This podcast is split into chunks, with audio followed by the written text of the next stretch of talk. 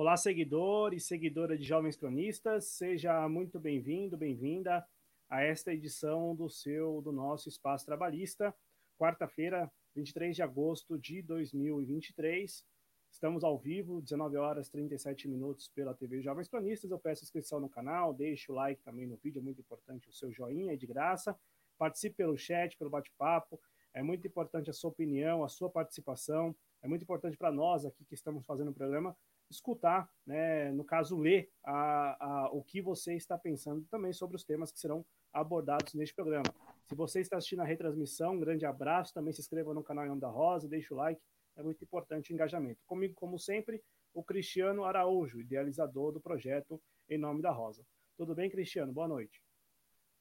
Boa noite, Cláudio. Boa noite aos nossos espectadores que já chegaram, aqueles que ainda irão chegar e aqueles que vão assistir depois, seja aqui na TV Jovens Cronistas, seja lá no meu canal no Em Nome da Rosa.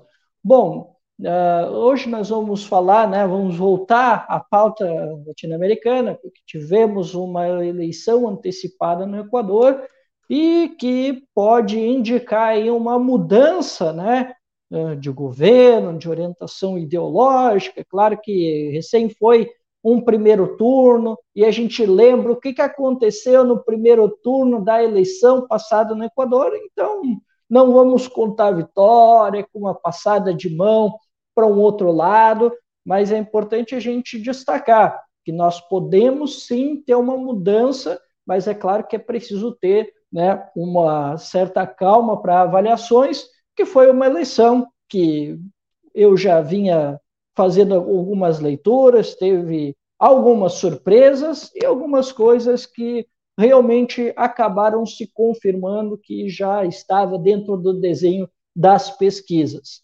E o nosso segundo tema, né?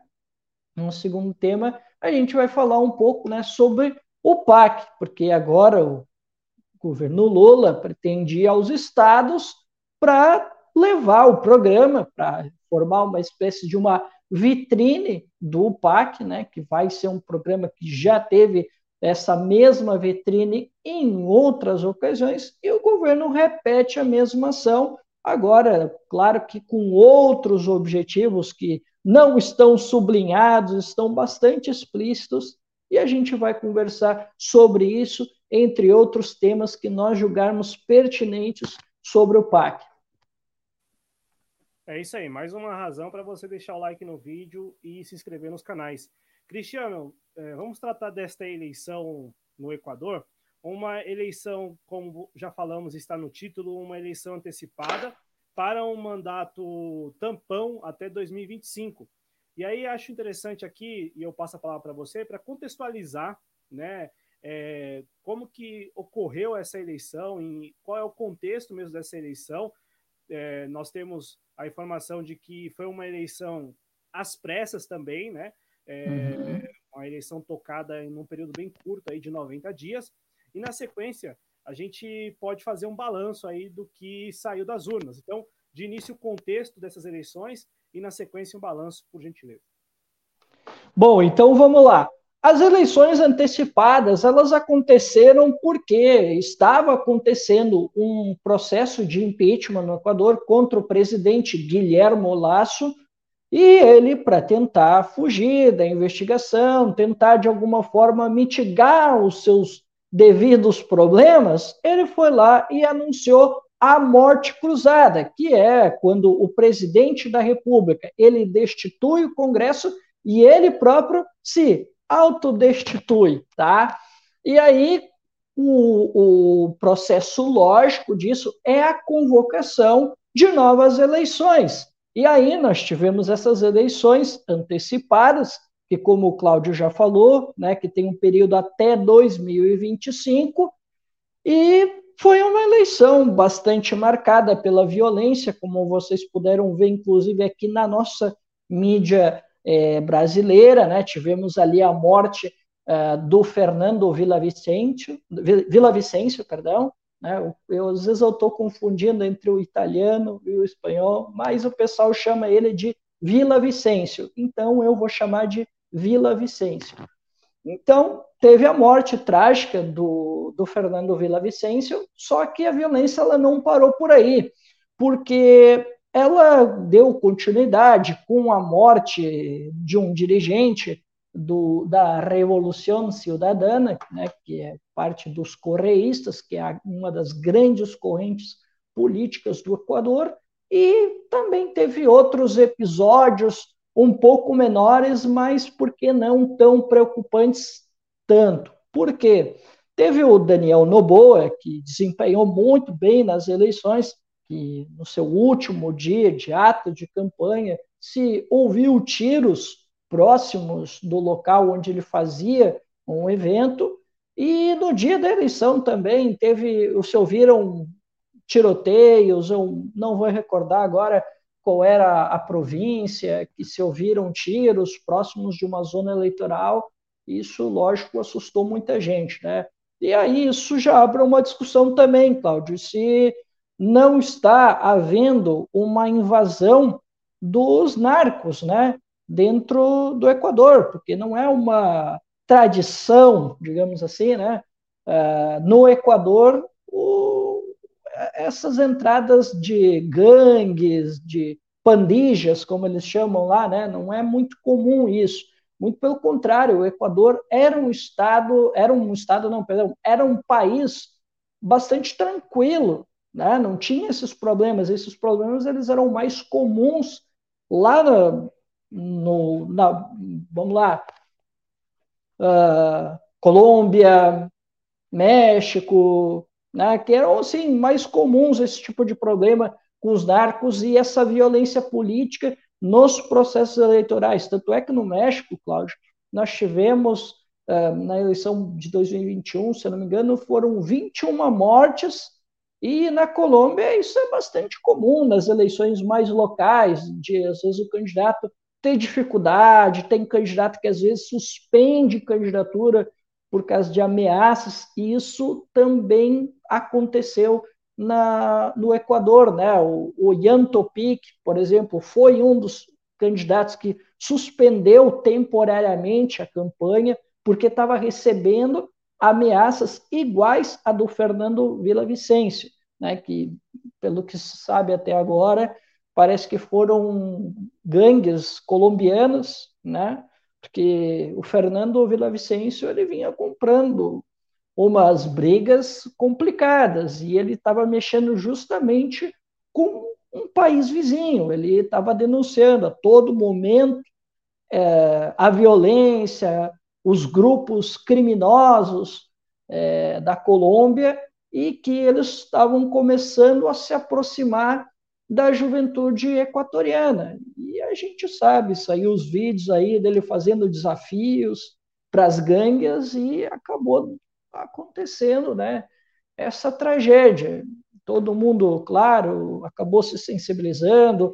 Houve, claro, também, né, Cláudio, uh, episódios bastante lamentáveis de oportunismo da oposição, né, de é, fazer acusações com relação à Revolução Cidadana, ligar a Revolução Cidadana ao assassinato do Fernando Villavicencio, a oposição, já que estava muito conformada no anticorreísmo, muitos deles exploraram isso.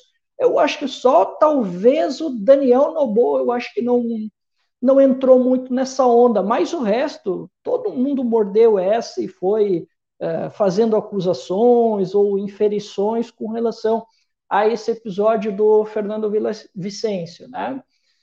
Mas, assim, Cláudio, acabou não atingindo muito a campanha da Revolução Cidadana, né? Tanto é que nós tivemos uma baixa de no máximo sete dias e depois a campanha já voltou a ficar em alta nas pesquisas, já liderando. Então, não adiantou muito.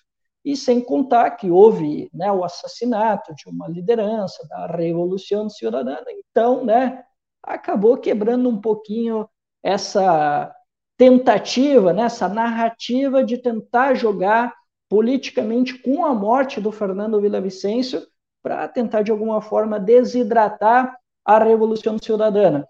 Bom, uh, em aspectos mais gerais, Cláudio, foi assim, eu acho que a única coisa que não foi surpresa foi a vitória da Revolução Cidadana. Né? Já se esperava, todas as pesquisas, inclusive as duas empresas que são autorizadas é, pelo, pelos tribunais, pelo Conselho Nacional Eleitoral, já apontavam que a, a Luísa Gonçalves estava entre 30%, 34%, já havia esse apontamento de que ela estava na frente, né? porque é, a Revolução Cidadana é um dos poucos partidos que consegue ter um núcleo duro, que tem uma militância.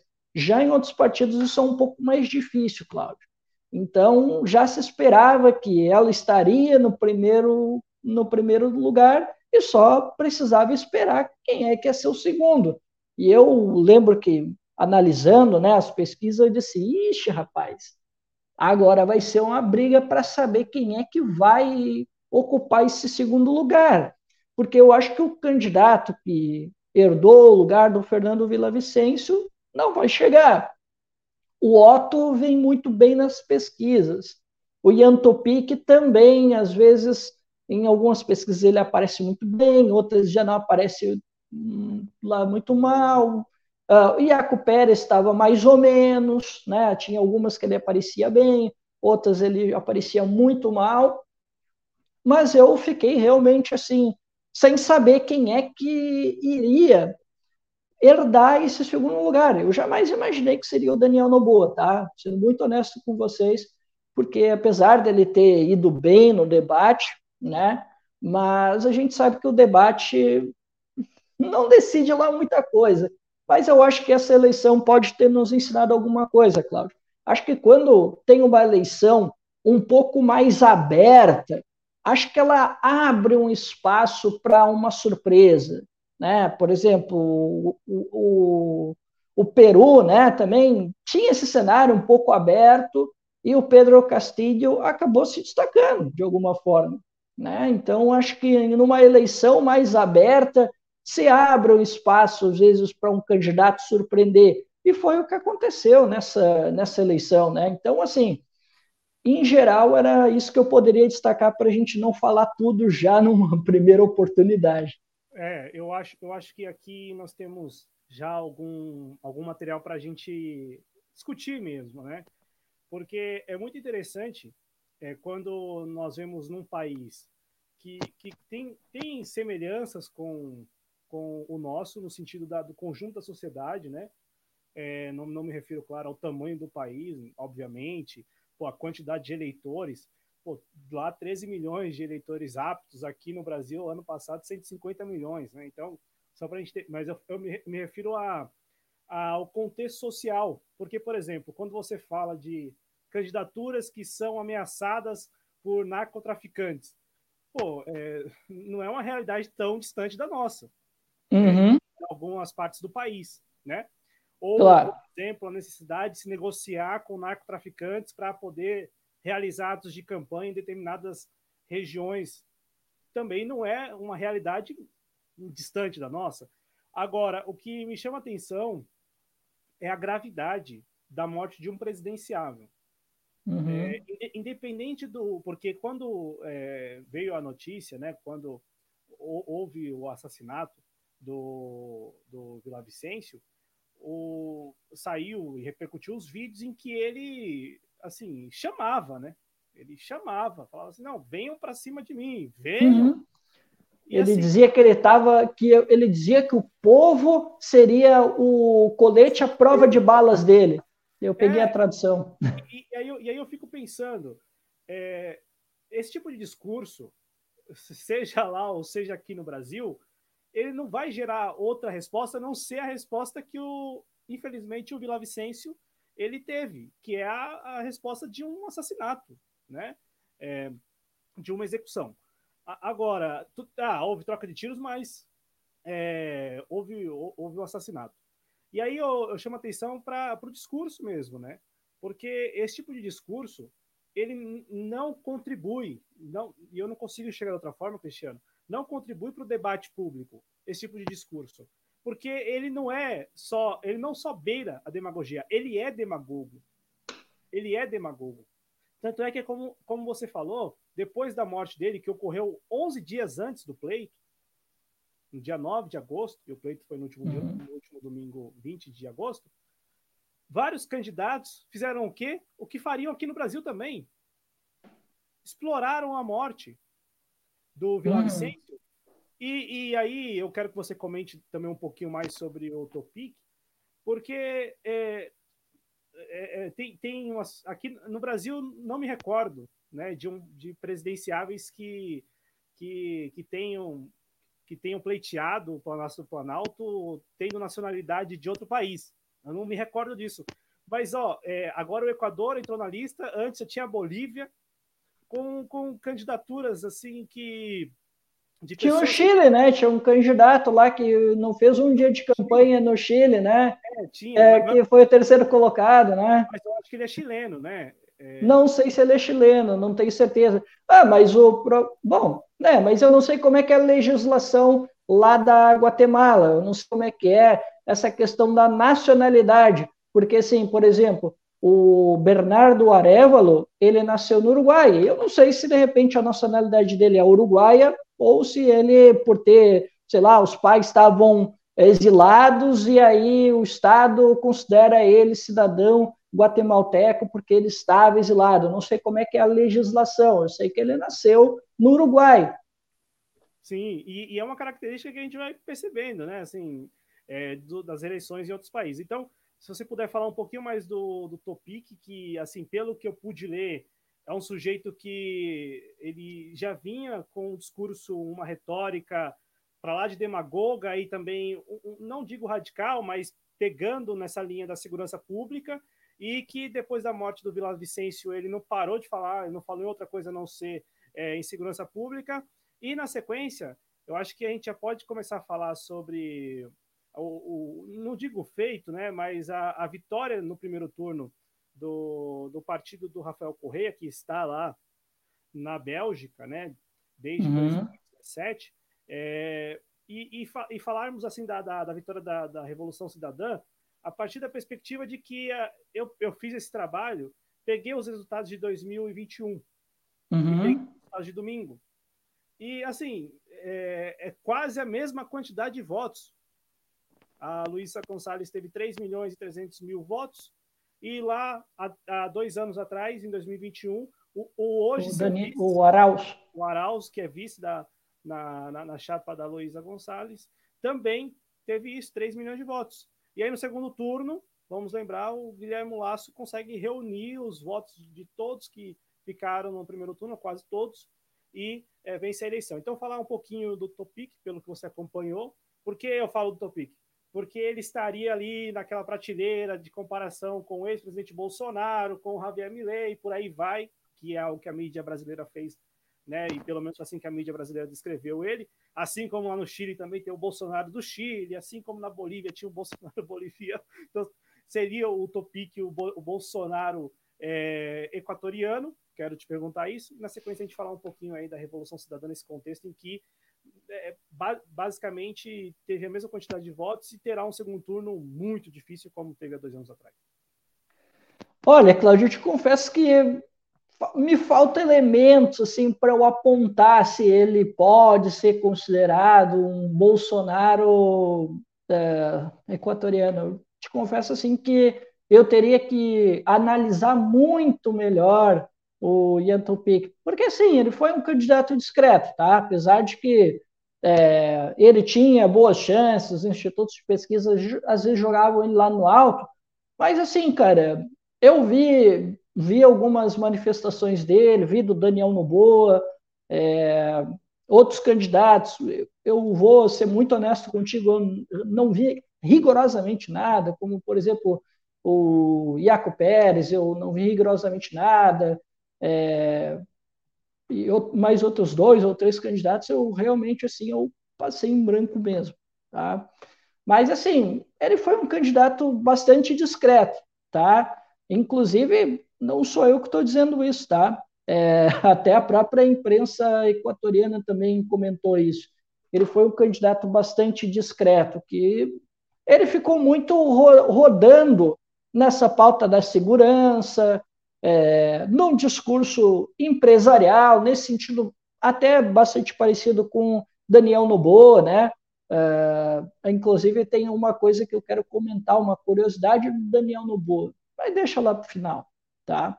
Mas assim, ele girou muito nesse discurso, sabe, do liberalismo econômico, da pauta da segurança, é, explorou esse episódio né, da, da do, do, Fernando Villavicencio, tanto é que depois ele disse que foi, foi é, perseguido pelos mesmos grupos que ameaçaram Fernando Villavicencio, e ele acabou suspendendo a campanha, e Cláudio, isso é informação, tá? Uh, tem um instituto de pesquisa, eu já não vou lembrar o nome dele, não lembro se é Comunica, não importa muito agora, infelizmente eu não sei, não lembro agora o nome. Mas quando ele, Cláudio, pediu para se afastar, suspendeu, Cláudio, ele perdeu muita popularidade. Ele foi, nossa, cara, ele foi lá embaixo. Foi muito ruim, cara, quando ele suspendeu a candidatura porque ele perdeu relevância. Tá? Ele estava indo bem, pelo, pelo que eu estava vendo nas pesquisas. Né? Ele até tinha ali uma perspectiva dele estar tá disputando, só que não aconteceu, porque quando ele suspendeu a campanha, ele acabou perdendo relevância, e aí quem acabou subindo nessa foi o Zurita, né, que foi o candidato indicado no lugar do Fernando Villavicencio, que surpreendeu, porque foi um candidato que foi colocado praticamente aos 45 minutos do segundo tempo e teve um resultado surpreendente, não só na campanha presidencial, como também nas eleições uh, para a Assembleia, né, uh, que eu acho que era previsível que o Construi teria um, um bom desempenho, e realmente acabou se confirmando, né? Até o momento, pelo que eu vi, eles conseguiram 30 assentos contra 50 assentos uh, do Revolução Cidadana. E, assim, a presidente do Revolução Cidadana, ela espera, porque ainda não terminou, ainda não terminou o escrutínio né, das atas, porque ainda tem o resultado do exterior, né, que é Estados Unidos, Canadá, Caribe e América Latina, né? Então ainda se espera o escrutínio final. Tem alguns lugares ainda que não foi apurado e aí eles têm aí uma perspectiva de chegar entre 54 a 56 cadeiras, o que não seria o suficiente para formar uma maioria, né? Que é 71 assentos mais um para poder formar a maioria. Então, o Revolução Cidadana vai ter que negociar. Inclusive, né, a presidente do Revolução Cidadana, ela foi questionada, né? Eu não vou dizer nem questionada, ela foi apertada mesmo, né, pela imprensa equatoriana em um desses programas de jornalísticos e ela disse: "Olha, a gente vai ter que sentar ainda para conversar, para ver como é que a gente vai fazer, porque é, nós temos uma perspectiva de talvez ter um aumento das cadeiras é, na Assembleia, mas a gente ainda vai precisar esperar o resultado eleitoral para ver com quem é que a gente vai negociar, o que, que nós podemos ter em comum para que a gente possa né, dar o passo a seguir para formar um governo. Mas assim, Cláudio, com relação ao Ian, é isso, tá? Ele acabou perdendo relevância, ele se pautou muitos como os outros candidatos que fizeram quase, Cláudio, assim, usando uma figura de linguagem, tá? Os caras estavam quase descrevendo, alguns candidatos, tá? Estavam quase descrevendo um cenário de uma, uma narcosérie, tá? Até o Iaco Pérez entrou na pauta da segurança pública, que não é uma pauta tão comum, né, do Iaco Pérez, e Inclusive, isso soou estranho para muita gente, porque não é uma pauta que é tão comum por parte do Iaco Pérez. E aí acabou não convencendo muito. Até acho que ele foi prejudicado no debate, assim, pelo que eu, eu não cheguei a assistir o debate inteirinho, né? O debate teve mais de duas horas, mas pelo pouco que eu vi, sinceramente, eu vi que ele não foi tão favorecido. E, de novo, ele entrou na roda, né? Aconteceu toda essa situação, eu estou dizendo que pode estar acontecendo uma situação de estar se criando um narco-estado no Equador e ele entrou na onda e ao entrar na onda ele não conseguiu tirar muito proveito. Vamos, vamos lá, vamos lá, porque você trouxe aqui o nome do Iaco Pérez e aí eu também acho que é interessante a gente abordar, porque é, é, é, o primeiro turno de domingo ele foi diferente para todos os candidatos, com exceção da candidatura do Revolução Cidadã. Só, só o Revolução Cidadã é que, que teve o, seguiu o mesmo patamar de votos de 2021, enfim, é, repetiu já o resultado de 2021. O Iaco Pérez, por exemplo, derreteu de 2021 uhum. para cá. Tudo bem que em 2021, quando ocorreu a eleição, nós tínhamos ali a eleição na esteira daqueles grandes movimentos, daquelas grandes mobilizações que foram, é, boa parte das, das mobilizações foi é, organizada pela CONAIE, né, que é lá a Confederação, e aí, é, é, Confederação de Nacionalidades Indígenas do Equador. Isso. Que ele lidera. Então, Isso. Então, assim, ele, ele, ele surfou naquela onda e ele quase foi para o segundo turno, né? Quase que ele vai para o segundo turno. Se a gente lembrar, foi uma eleição em que o, a Revolução Cidadã ficou com o patamar de hoje, 33%, e os, os candidatos que disputaram a, a segunda vaga para o segundo turno, ali beirando os 20%, né? Eu tenho até o dado aqui é, de, dois, de dois anos atrás, Cristiano. O Iaco Pérez terminou aquela eleição com 19,39% e o Guilherme Lasso terminou com 19,74%. Foi muito apertado, né? Uma, uma diferença aqui, ó, é, na, naquela eleição, uma diferença de 30 mil votos. É, assim, muito pouco mesmo, né? É, e aí, quatro, dois anos depois, o Iaco Pérez ele tem um, um, desempenho muito ruim, né? Ele teve menos de 400 mil votos nessa eleição. E aí eu quero que você comente, já que você também vai falar um pouco da candidatura da, da Revolução Cidadã e do contexto em que eles é, vencem o primeiro turno, mas você enxerga que eles terão também dificuldade, como tiveram em 2021 no segundo turno, porque é curioso isso, né? É, é o paradoxo do partido grande com estrutura porque o, o partido com estrutura ele demonstra um bom resultado geralmente no primeiro turno. E no segundo turno, não importa se os outros candidatos eles são de, de partidos de, de, aluguel, de momento.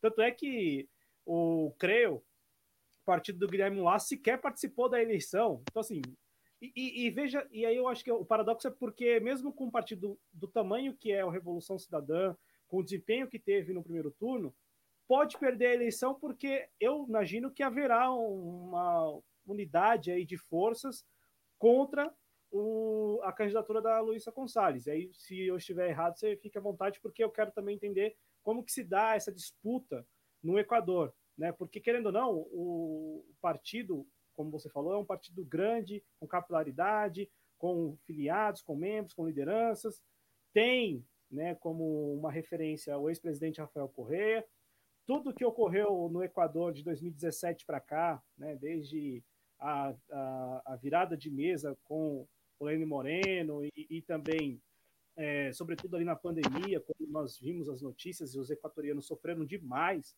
com a gestão do Lênin Moreno, a gente tem aí, um, um, eu imagino, uma sociedade com um misto de indignação, mas ao mesmo tempo uma sociedade que é, talvez ainda seja demonstre alguma resistência à volta da Revolução Cidadã. Uhum. E aí eu uhum. quero saber se isso condiz com a realidade, porque se isso condiz com a realidade é muito semelhante ao processo que nós vivemos recentemente aqui no Brasil e também com o que nós estamos vendo na Argentina, por exemplo, em que há uma resistência, não digo à esquerda, mas a movimentos que se coloquem à esquerda. À vontade. Uhum. Bom, então, assim, é, com relação ao Iaco Pérez, né, cara, é, ele também foi um candidato, a princípio, como eu te disse, eu não tenho como falar muito sobre ele, porque foi um candidato que eu não acompanhei. Eu estou sendo muito honesto aqui com o público. É uma candidatura que eu não apoiei. E, sinceramente, Cláudio, eu torci contra ele, tá? Vou ser muito honesto aqui com vocês. Eu queria que ele se ferrasse mesmo, por, pelo que ele fez na eleição passada vez dele ter apoiado o Arauz, ele foi lá e ficou, ficou de palhaçada, não apoiou, ficou na dele. E, sinceramente, cara, eu dei risada mesmo que ele se ferrou, que ele desidratou e. Deve ser, cara, sinceramente, eu não sei nem quantas cadeiras o partido que ele representa fez? Não sei mesmo, sendo muito honesto. Não sei, cara. Se foram três cadeiras, não sei.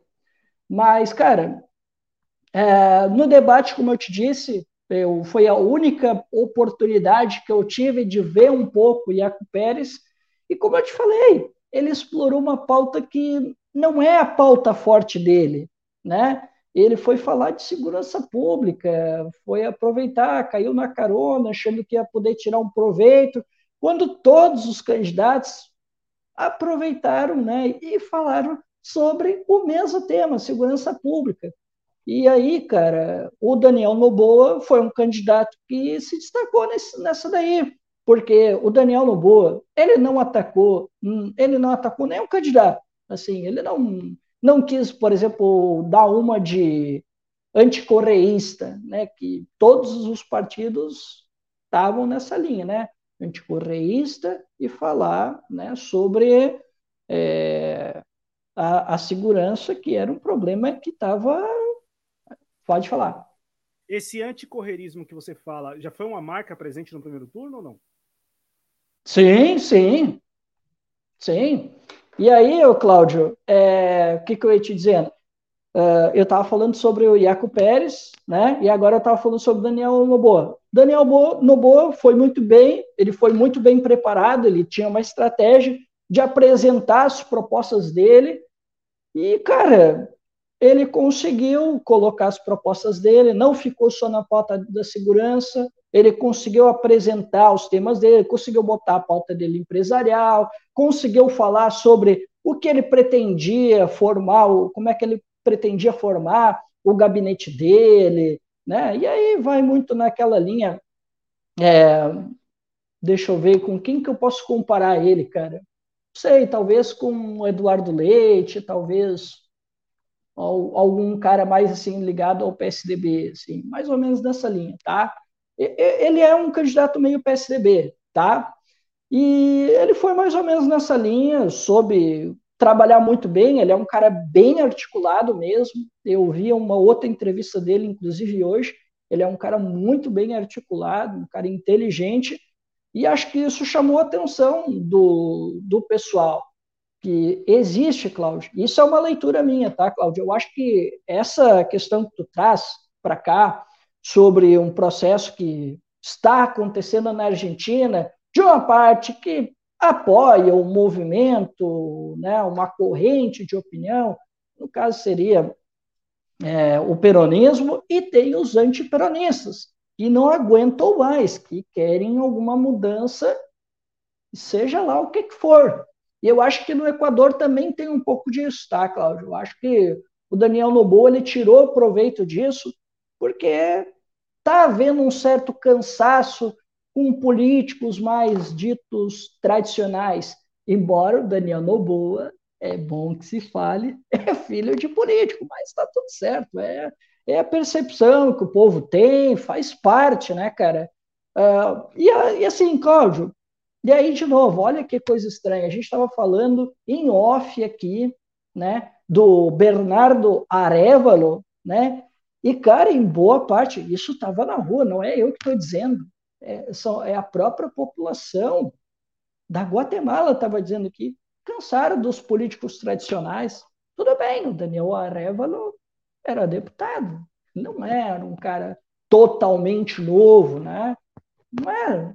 E ele, de novo, filho de um político, filho de um cara que foi o primeiro presidente eleito democraticamente da Guatemala. Então, assim, eu acho que houve assim um certo desgaste com algumas figuras políticas, e aí o Daniel Noboa ele conseguiu desempenhar um bom papel, tanto é que surpreendeu, né? não só com indo para o segundo turno, mas também conseguindo uma quantidade expressiva é, de cadeiras, né? se eu não me engano, o partido dele pegou 12 cadeiras, se eu não me engano, é esse os números. Né?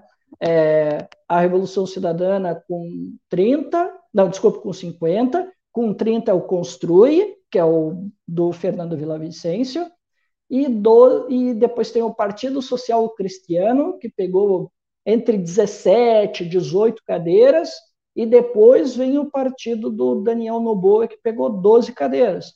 Então, assim, para um cara que estava em quinto lugar, que ninguém cogitava, ele foi bem demais. Né? Pô, o cara chegou em segundo lugar com perspectiva, eu diria, Cláudio, até de vencer a eleição, tá? E ele conseguiu 12 assentos. Não foi nada mal o resultado que o Daniel Noboa conseguiu, né?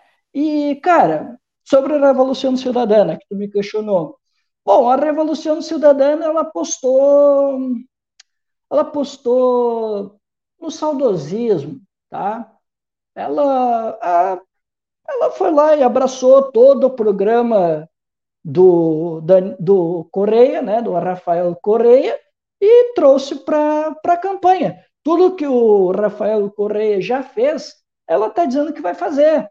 E tudo aquilo que, é, que ele já fez, ela não só diz que vai fazer, como ela faz questão de levar para a campanha para mexer com o, coletivo, o inconsciente coletivo, aquela ideia que eu falei, né, de mexer com a memória, né, que é muito que o kirchnerismo faz, o próprio Lula faz isso.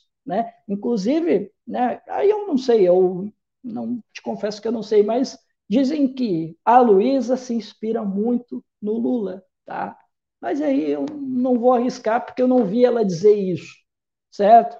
Mas ela faz a mesma estratégia de apostar na memória, de uma volta ao passado. Ela fez isso a rodo na campanha, tá? Ela fez isso a rodo.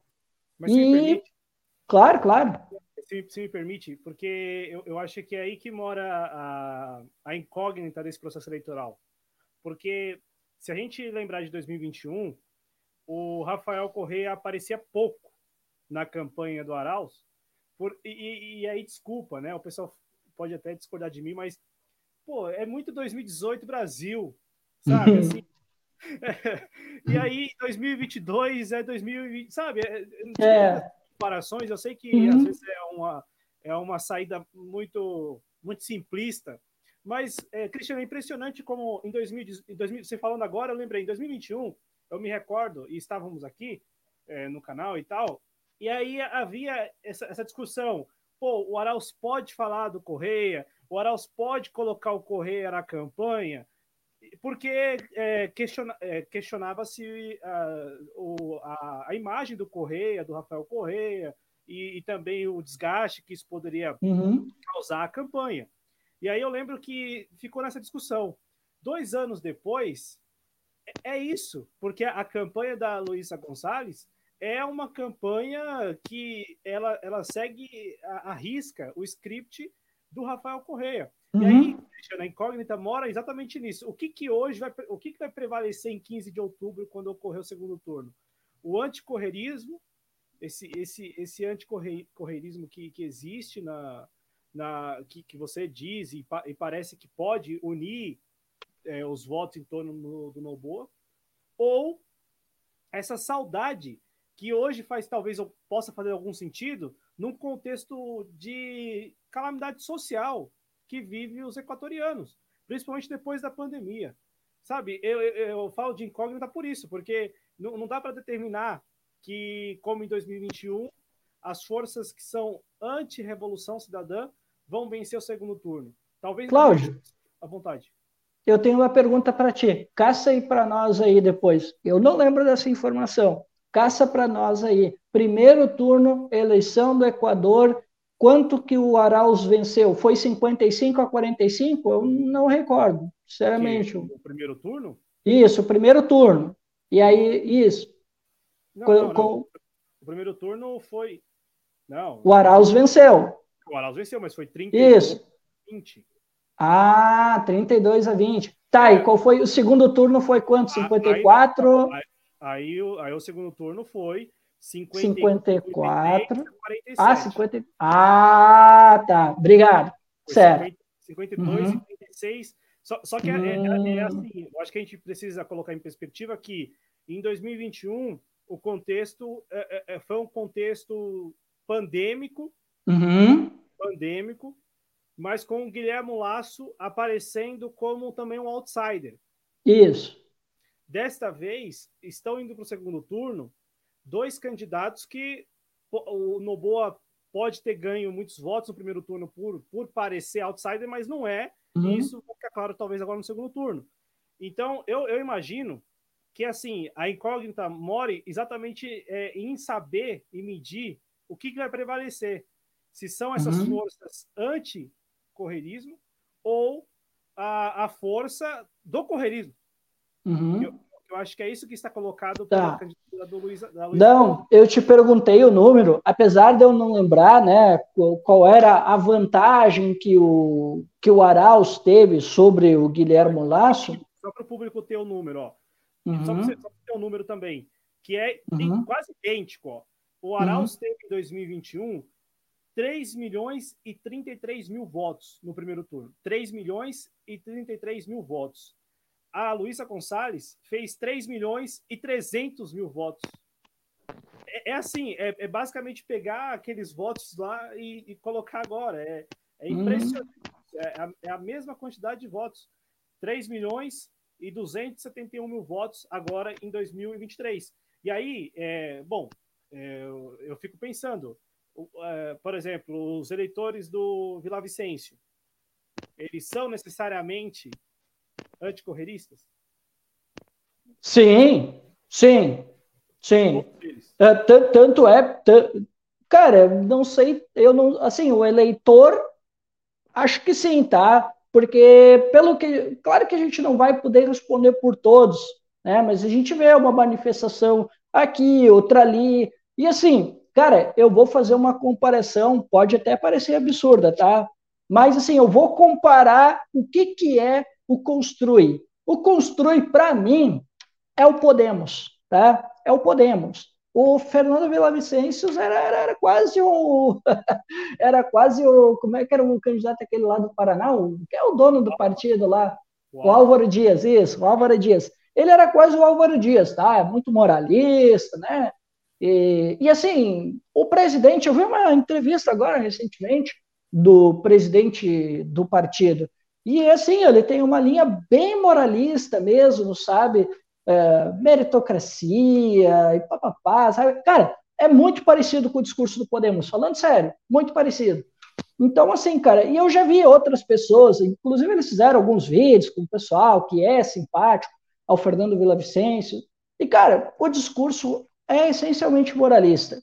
E o discurso moralista é contrário ao, ao correísmo, porque eles associam ao correísmo a corrupção, a tudo que é de ruim. Então, assim, acho eu, Cláudio, que sim, haverá um apoio praticamente natural é, do Construi à candidatura do, do Noboa, tá? Eu acho que isso vai ser bastante tranquilo.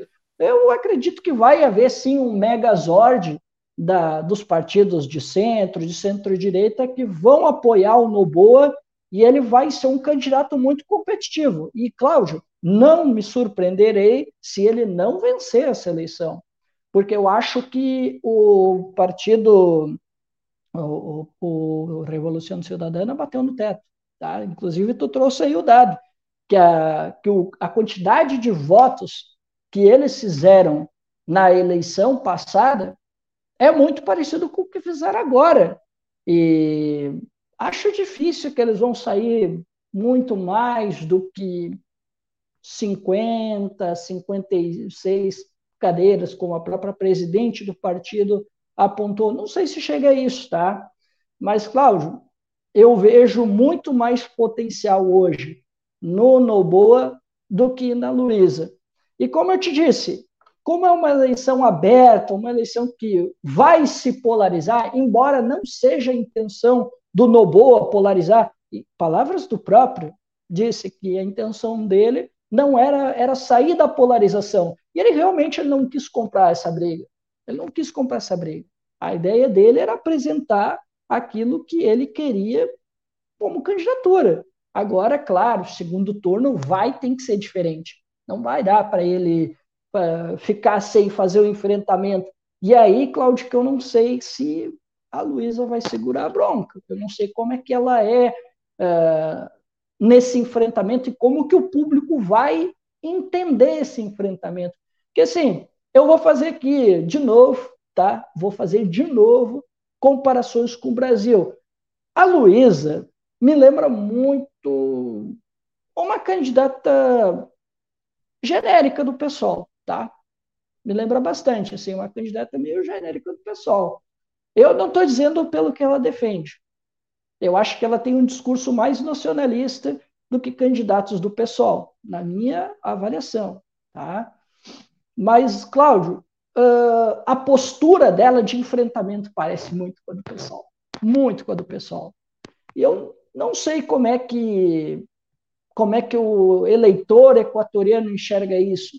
E assim, Cláudio, por eu ter visto que quem se beneficiou mais nesse processo, que houve aí a morte do Fernando Villavicencio, foi o Daniel Noboa, e como ele é o candidato que tem mais perspectiva de formar uma força anti, eu acho que o correísmo corre um perigo muito grave, porque eu achava que o Arauz ia levar em 2021 e não levou, porque tinha o clima anti-Lenin, né? Porque o Lenin fez uma gestão desastrada, né? Teve os protestos, teve a repressão, teve a pandemia, e o, Fer, o Guilherme Lasso era um candidato desconhecido, e eu achava que o Arauz ia levar com certa tranquilidade. E as pesquisas apontavam que ele levava o segundo turno. Né? É verdade que finalzinho ali começou a apertar um pouquinho, mas as pesquisas apontavam a vitória do Arauz.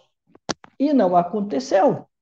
Então, assim, eu acho que o Noboa tem uma perspectiva melhor do que a Revolução Cidadana a Luísa Gonçalves vai ter que estar muito bem preparada para enfrentar o Daniel Noboa, porque eu vejo, Cláudio, que existe essa ideia ainda, assim como aconteceu com o Arelo, assim como está acontecendo na Argentina com o Milley, de vamos mudar. O movimento contra que quer evitar aquele movimento tradicional, eu vejo que existe isso. E, poxa, a Revolução Cidadana vai ter que estar muito de olho nisso. Espero que eles não caiam na armadilha de achar porque são núcleo duro, é um partido que tem militância, achar que agora vai. Não.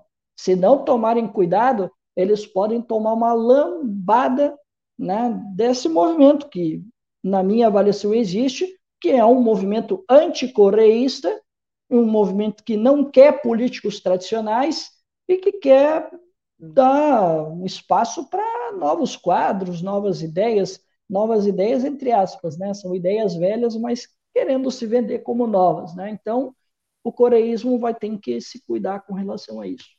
É, eu quero só corrigir que eu falei várias vezes aqui correirista, né? Correirista, correirismo. Não, é correísmo, né? De correr, uhum. né? Então, correísmo correísta. É, e, assim, eu entendo, acho que a tua leitura ela é, ela é.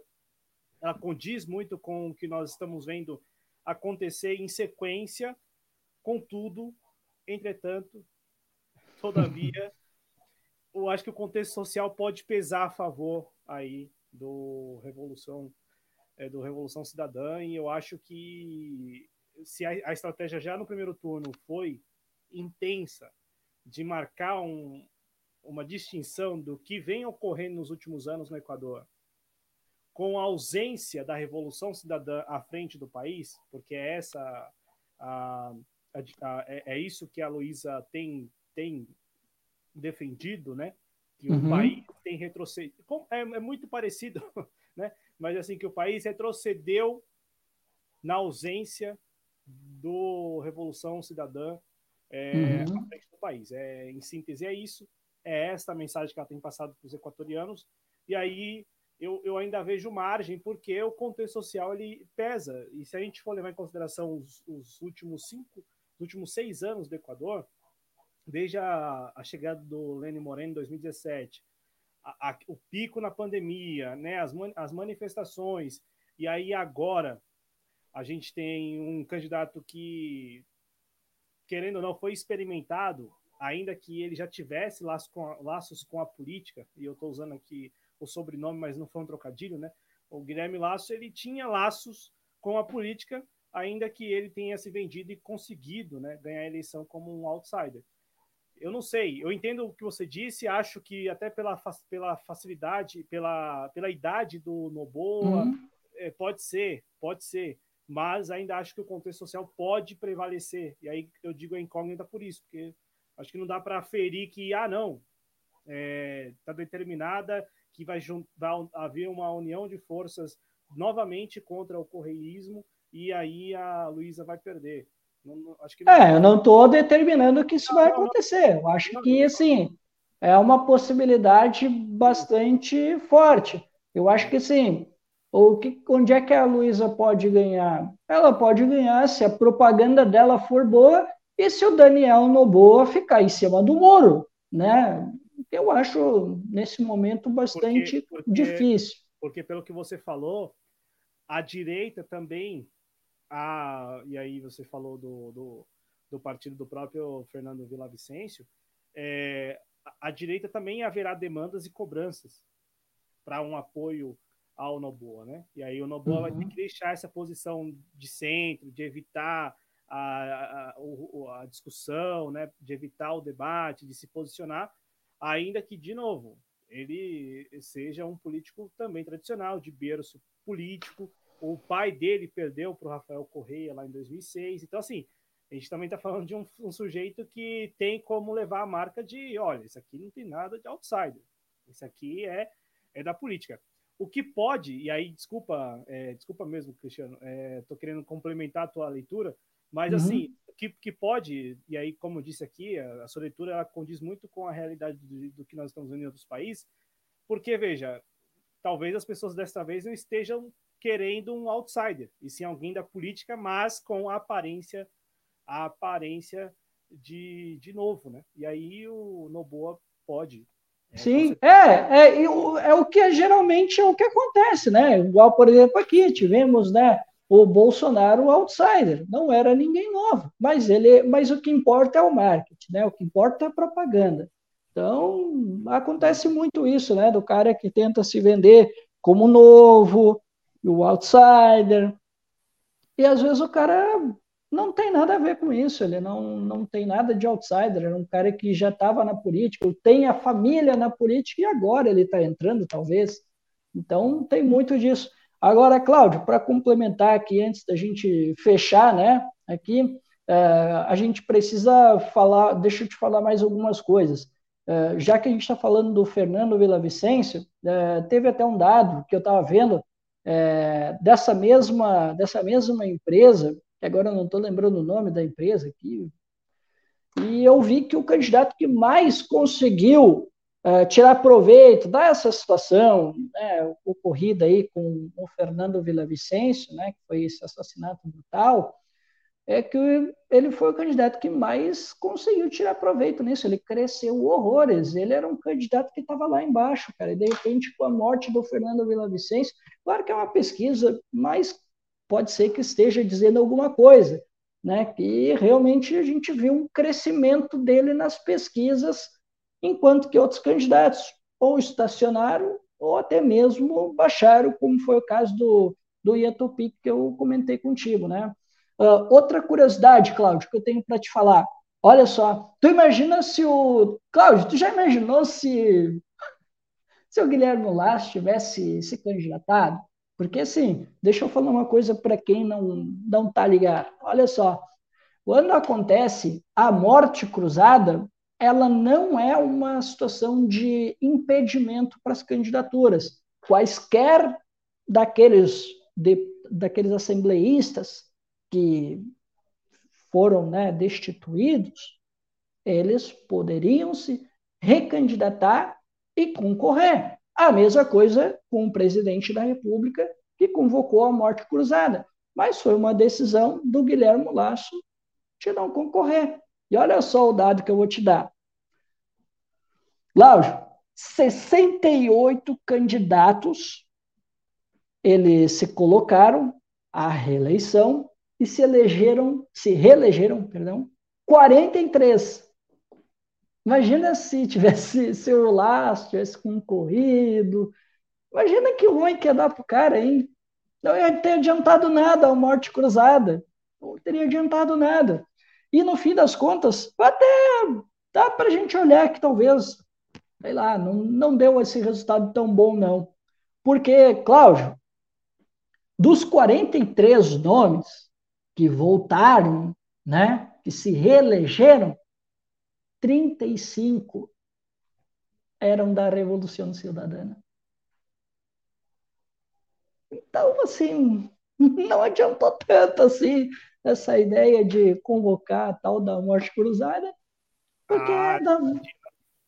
adianta porque ele se safa, acho que É, ele se safou para ele ali, momentaneamente, sim, mas sabe como é, é porque, que é. Porque eu imagino que um impeachment, como aqui no Brasil, uhum. implique também numa ineligibilidade por um período, imagino. Sim, sim, então, sim. Ele, ele, fugiu disso. É, é, é a, uhum. Famosa saída Collor, né? É, é, ele tentou fazer isso, exato. Ele tentou fazer algo muito parecido, né? Só que, claro, numa legislação diferente tal, mas aí depois os, o, o Revolução Cidadana voltou um pouquinho mais forte, né? Elegeu, sei lá, dois ou três deputados a mais, se não me engano foram três, foram três. É, e outras forças acabaram se somando depois, né? Então, assim, Cláudio, deixa eu fazer os meus últimos destaques, tá? Para a gente encerrar aqui a pauta. Tá, vamos lá. É, além da eleição, né, que elegeu os assembleístas, elegeu também, né, o, o, que botou aí, né, o segundo turno, que a gente já sabe, vai ser a, a Revolução Cidadana contra o, o Daniel Noboa, né, ah, também teve uma consulta popular né? E aí a gente pode até fazer um link aqui com outras pautas que a gente já discutiu aqui na, na TV Jovens Cronistas, né? E a primeira consulta popular foi sobre a exploração do, do petróleo na Amazônia. E aí os, os equatorianos acabaram decidindo, né, pelo, por não explorar, né? Deixa lá no subsolo, né? Diferente da posição que está acontecendo aqui, né, que o governo federal, claro que é uma situação diferente, lógico, né, porque aqui a gente tem um governo eleito, o governo federal avalia explorar, mas tem esses problemas com as ONGs, com os ambientalistas, também tem os países latino-americanos também que pensam diferente com relação a essa exploração, e o Equador né, é um deles, tanto é que a maioria das candidaturas é, era contra, né, dos partidos eram contra a exploração na Amazônia. Acho que um partido, acho que era o, se não me engano, era o Amigo, né, era o único que se manifestou a favor. E o, a outra votação era sobre a mineração no Cholo Andino, né? E aí também, né, optaram por não explorar o minério naquela região, né, que era uma região de era uma área de conservação ambiental, tá? Para a gente deixar bem claro, tá? E aí existia toda uma polêmica com relação à exploração, muitas pessoas apontavam, né, principalmente os ambientalistas, diziam que não valia a pena o risco da exploração, que tinha comunidades indígenas que moram também lá, comunidades tradicionais, então não valeria a pena fazer essa, essa exploração, porque o custo também seria alto e talvez os benefícios não seriam, não valeriam tanto a pena. Então, a decisão foi por não explorar aquela região. Mas são, são duas consultas públicas. Isso, são duas consultas públicas, exato. Não não Sim, não... é uma sobre o petróleo e outra sobre a mineração. Isso. Isso. Uma, uma que foi nacional, que foi a do petróleo, a outra que Isso. foi regional, que foi só em Quito. A, Isso. A da exploração é, de minério e Consulta, consulta, é, consulta não quer dizer que a decisão está tomada. É bom. Uhum, isso, isso. Não quer dizer que o, o, petróleo não será explorado, assim como a mineração. É, é, é, um, é como se fosse um plebiscito. Não, não, não, não, não, porque o plebiscito já implica em uma decisão. Uma consulta. Não é o referendo que. Não é o referendo? Que é quando tomou a decisão e aí tu consulta o povo se ele, né? Se ele, se ele concorda ou não concorda. E o plebiscito também, não é? Não, plebiscito, não, plebiscito é, é o contrário, é quando tu pergunta, ô povão, e aí, vocês acham que vale a pena fazer tal coisa, sim ou não? E aí é só uma consulta, ele tem só valor consultivo. É isso, ainda não teve né, uma discussão, não tem um projeto aprovado, né, diferente do referendo. O referendo é quando há uma lei aprovada sim, e aí tu consulta o povo. Isso, sim. essa é a diferença. Referendo, sim, referendo. Exatamente isso. Mas é importante. Tá, agora a última curiosidade. Tá, e aí a gente vai encerrar. Olha só, tá, eu estava dizendo que o Daniel Noboa ele surpreendeu, teve um desempenho, né, interessante, foi para o segundo turno, conseguiu construir uma bancada interessante. Tá, agora só uma coisa que, assim, né, o que é o inesperado, é que perguntaram para ele, e aí, Noboa, qual é que é a tua, cara? Tu é de esquerda tu é de, tu é de direita? E todo mundo lá na imprensa fala que ele é um cara de centro-direita. E ele falou assim, né, num tom meio. Sabe quando ele fica. Tu vê que o cara tá desconfortável, sabe? E ele tá afim, assim, de dar aquela desconversada. Aí ele disse: Cara, eu sou de esquerda. ele, disse, ele falou que é de esquerda, cara. O Daniel Noboa falou que ele é de esquerda, cara. E aí até o pessoal tirou sarro na imprensa. Quem é que vai acreditar, né, que o Daniel Noboa, né, empresário, com toda a trajetória que ele tem, que ele é um cara, que ele é um homem de esquerda. Não dá para acreditar, né? É tipo o Iaco Pérez está defendendo é, a pauta da segurança pública como sua pauta principal. Enfim, era esse o meu destaque final. É, ele, ele é de esquerda como a Tabata Amaral no Brasil, do é. BR. Ele é esquerda do Renova BR. É, mas é isso, né? Então, a situação no Equador é esta, o contexto, a, o balanço do primeiro turno, agora aguardar o segundo turno, principalmente a votação em 15 de outubro, porque, claro, a campanha ela é muito importante, vai medindo, tem os estudos de pesquisa, mas no final das contas, acho que a grande lição das eleições que, que vem ocorrendo nos últimos anos, nos últimos 10 anos, é que nada substitui o voto na urna, nada substitui o eleitor ou a eleitora. Então, pesquisa nenhuma, eu digo isso assim com todo respeito às pesquisas, aos institutos de pesquisa, mas nada, nada mesmo, nada consegue é, superar o eleitor. Então, mesmo que se aponte, ah, a vitória deixa daquele outro. Vídeo a Guatemala, né, Cláudio? Que o, que o Arevalo, que o Arevalo, Bernardo Arevalo, não aparecia bem nas pesquisas, ele aparecia com 5%. Venceu. É, mas já no segundo turno as pesquisas Isso. já apontavam ele vencendo. Sim, no, no, no segundo turno daí, claro, sim. É, é, é que, é, de novo, né? Eu acho que a gente tem que aprender, tomar isso como lição, até mesmo no contexto da eleição na Argentina, ué. Uhum. Agora as pesquisas apontam lá o Milley é, liderando, agora, depois dele ter vencido a, as passos. Será que vai vencer lá em 22 de outubro? Não, ninguém substitui o voto do eleitor e da eleitora. Ô, Cristiano, vou passar aqui no chat e agradecer ao Cirão Caissara e também ao Moacir Surdo, os dois que deram boa noite. Hoje é, poucas pessoas participando do chat, agradeço mesmo assim a quem está nos acompanhando e não está participando. Mande mensagem, hein? Mande um olá, uma boa noite, mande aí o que você pensa sobre as eleições lá no Equador, né? E também na Guatemala. São eleições, é, é, são eleições que vão ocorrendo e que vão, como disse o Cristiano no início do programa, podem, né? Não é que vão, podem mudar a configuração e isso impacta na, na relação. Exato. É, dia 15 de outubro é que a gente vai saber.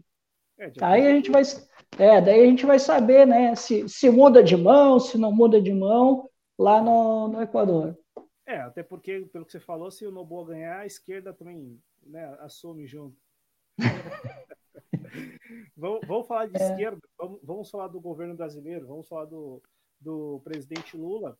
E, e assim, essa, essa notícia de que ele, depois do anúncio da, do, do PAC, da divulgação da, do novo PAC, né, o novo programa de, de aceleração do crescimento, é, ele, ele vem, a público, vem a público, não, ele pede aos seus interlocutores que expandam a marca do, do PAC pelos estados. E aí, Cristiano, eu estava conversando aqui, aqui em casa esses dias que a gente, agora que o governo é do PT de novo, que já temos aí oito meses de governo, eu acho que já dá para a gente lembrar do que os petistas, e aí eu me recordo que vários petistas fizeram após o impeachment da Dilma, vários petistas fizeram questão de apontar o que teria ocorrido para o PT deixar o poder, o, as limitações dos programas, a, a, não identificação dos programas com o PT e, o, e a sociedade. Enfim, eu imagino que também você se recorde, houve várias discussões desse tipo. Olha, o que, que aconteceu? Como é que chegamos até aqui? Será que os programas, eles, os programas que nós fizemos nos nossos governos, eles, eles foram limitados e aí a população não, não conseguiu compreender a, a dimensão dos nossos governos? Eu lembro que havia esse tipo de discussão entre 2016 e 2017. Em 2018 é, também houve, mais menos, porque é ano eleitoral. E aí o, o, PT volta ao governo e vem, desde o início do ano, o presidente Lula vem é, relançando programas, marcas que fizeram algum sucesso nos seus governos, que parte da população reconhece, já identificou que, e, e faz a, a relação governo Lula, governo do PT com esses programas.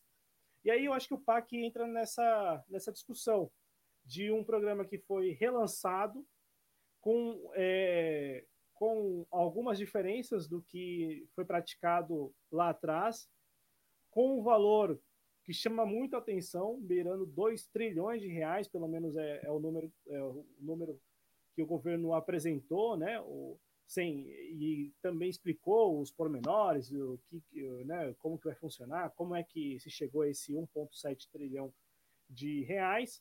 Mas o, o, o, ponto assim que me parece mais caro dessa discussão é exatamente a notícia, porque talvez, talvez por ter discutido isso lá atrás, quando o PT deixou o governo, deixou o poder, de olha, nós precisamos deixar a população ciente que este programa só existe quando nós estamos no poder. Este programa ele só existe porque estamos no poder.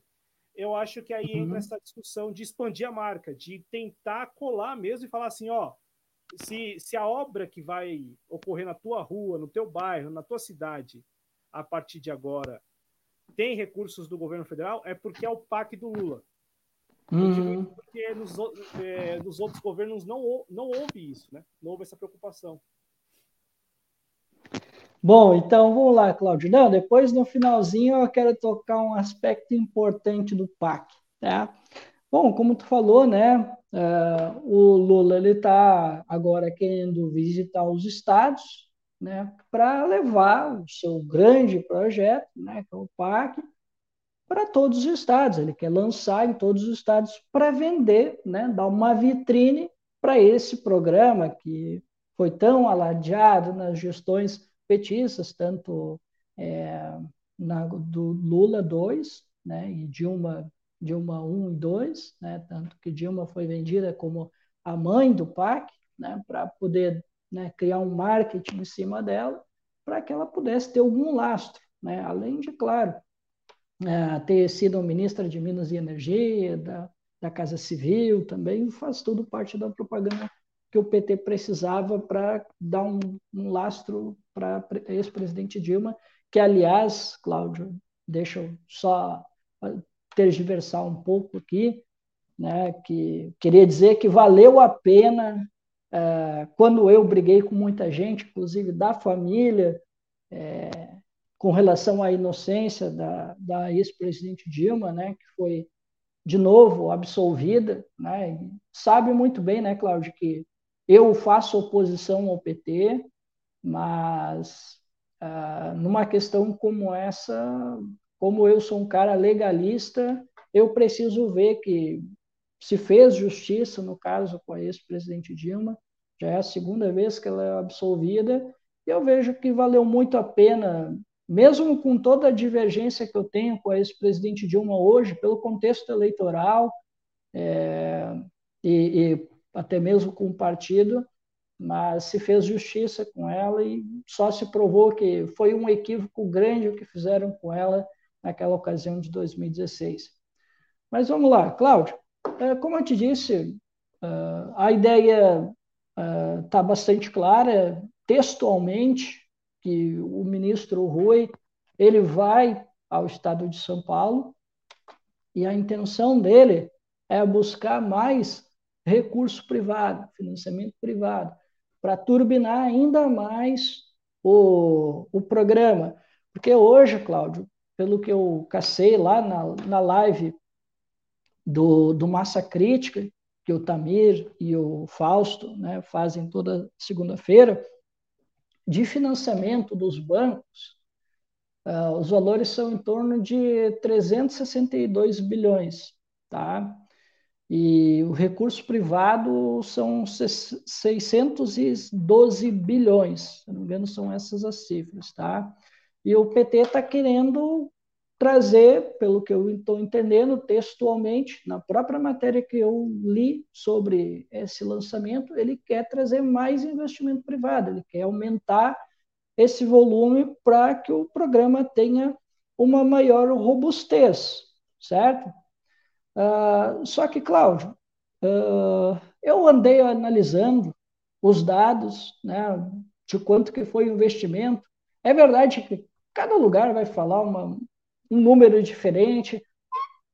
Talvez tu possa me ajudar com relação aos números. Eu vi que o PAC 1, o investimento era de 500 bilhões e depois, o, com a crise do, do subprime, né, ele incrementou 140 bilhões para poder compensar a crise financeira. Depois, o programa 2, eu não recordo os valores, não sei se foi 800 bilhões, 955 bilhões, eu não sei exatamente quais são os valores, porque eu, eu vi valores diferentes quando eu fiz a minha pesquisa, então eu te confesso que eu não sei o número exato.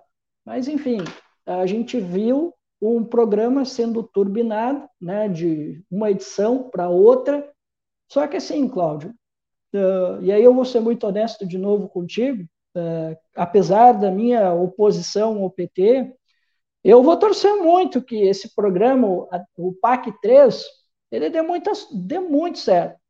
Que o PT consiga entregar mais do que nas outras edições. Mas não é mais, é muito mais.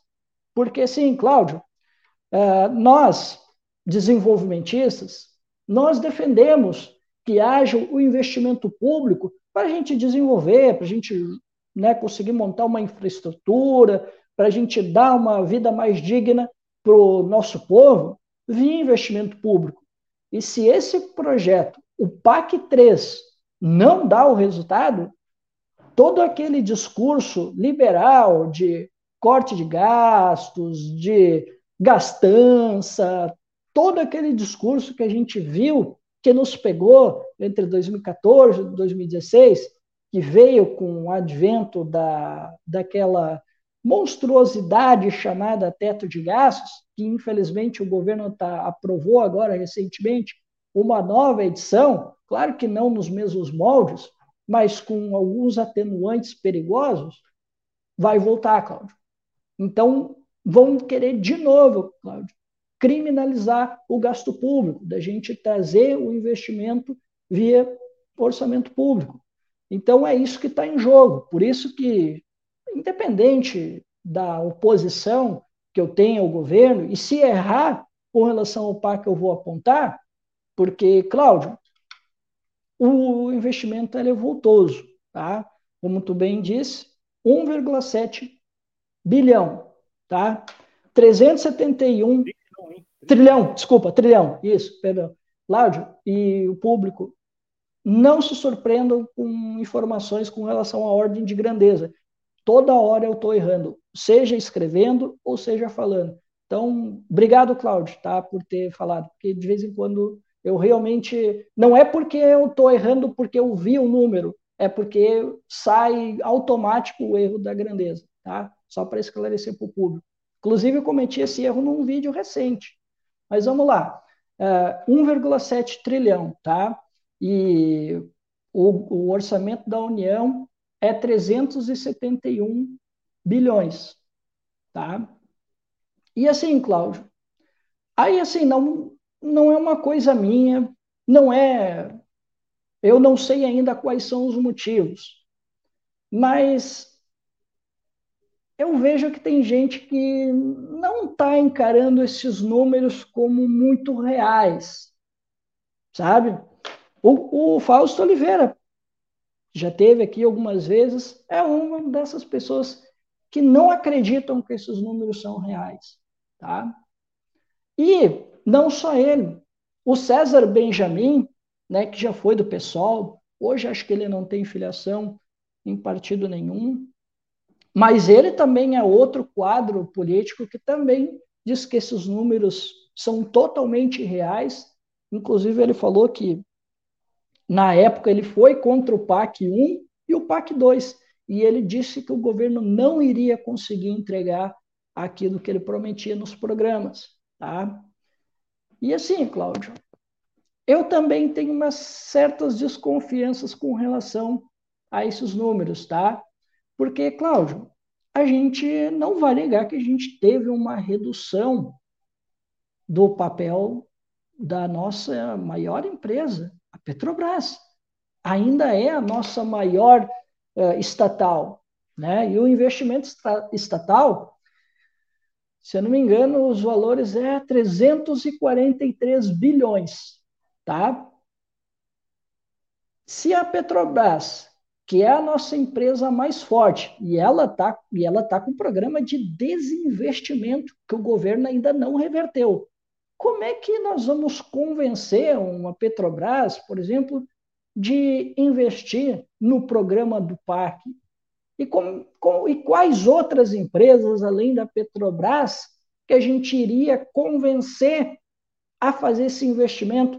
Porque o governo está fazendo isso, são 371 bilhões do orçamento da União, mais 343 bilhões das estatais e 362 bilhões de financiamento, que eu não sei como é que a gente vai tirar, não sei se algum banco, qual é o banco que vai tomar o risco, se vai ser o BNDES, se vai ser Banco do Brasil, quem é que vai querer bancar essa se a economia não dá sinais de crescimento alto? Como é que a gente vai fazer? Sabe? Tem uma série de dúvidas com relação a isso. E investimento privado, então, Cláudio, que sozinho responde por 612 bilhões, pode aumentar essa cifra ainda, num cenário que a economia cresce pouco, que o governo pode haver uma resistência aqui, outra ali, com relação a reformas. Porque, assim, o governo, desculpa, a iniciativa privada não vai entregar recursos sem saber que ela vai ter um retorno de curto prazo. E o PAC, ele é um programa de longo prazo. Tanto é que nós temos casos, Cláudio, de obras que estão dentro do PAC 3, que são lá do PAC 1, PAC 2. A Transnordestina é um exemplo disso. Sabe aquela outra obra que a gente falou, aquela ferrovia, aquela oeste-leste? É do PAC. É do PAC 2, se eu não me engano. Não recordo agora se é PAC 1 ou PAC 2. Mas, enfim, é uma obra que não acabou. Né? E são. Tem aí um conjunto, se colocar obras paradas e obras uh, é, é, paradas e. Ah, não lembro agora, cara, mas eu sei que dá um número aí de mais de 5 mil obras aí que estão inconclusas. Então, assim, vai ter que ser muito bem organizado, vai ter que ser um esforço que vai demandar muito bem do planejamento e de outras áreas para que a gente possa, dessa vez, né, já que tu disse, né, de é, avaliações sobre programas que o governo pode ter feito sucesso, fez errado, se foi insuficiente. O primeiro ponto que eu aponto, Cláudio, é que dessa vez vai ter que pensar melhor nessa questão do planejamento. Porque não adianta tu despejar dinheiro despejar um valor, uh, sei lá, digamos que está orçado aí, sei, 1,7 bilhão, 1,7 trilhão, desculpa, e sei lá, tu executa só 64% do orçamento, mas tu entrega muito pouco da obra. como aconteceu, por exemplo, nos PACs anteriores. Aí não vai adiantar não vai adiantar muito. A gente vai, na verdade, queimar o filme e vai perder uma grande oportunidade. Então, assim, esse é um risco que eu vejo com muito problema, assim, eu vejo com muita preocupação essa questão aí, que eu acho que é muito mais preocupante do que o volume, né, que a gente vai despender, que na minha avaliação é bom, mas é preciso ter esse cuidado. É, eu, eu também, assim, sigo a sua linha de pensamento é, com relação ao planejamento. Tanto é que a gente conversou isso aqui no programa passado, quando falamos aqui com o Tiago, com o Túlio, uhum. perdão, com o Túlio, é, lá de Belém, falando da COP30 em 2025 e do governo ter incluído na NOPAC várias obras de infraestrutura voltadas para o evento. Uhum. É, e aí eu acho que, como conversamos, o governo faz bem se tocar essas obras para além dos eventos.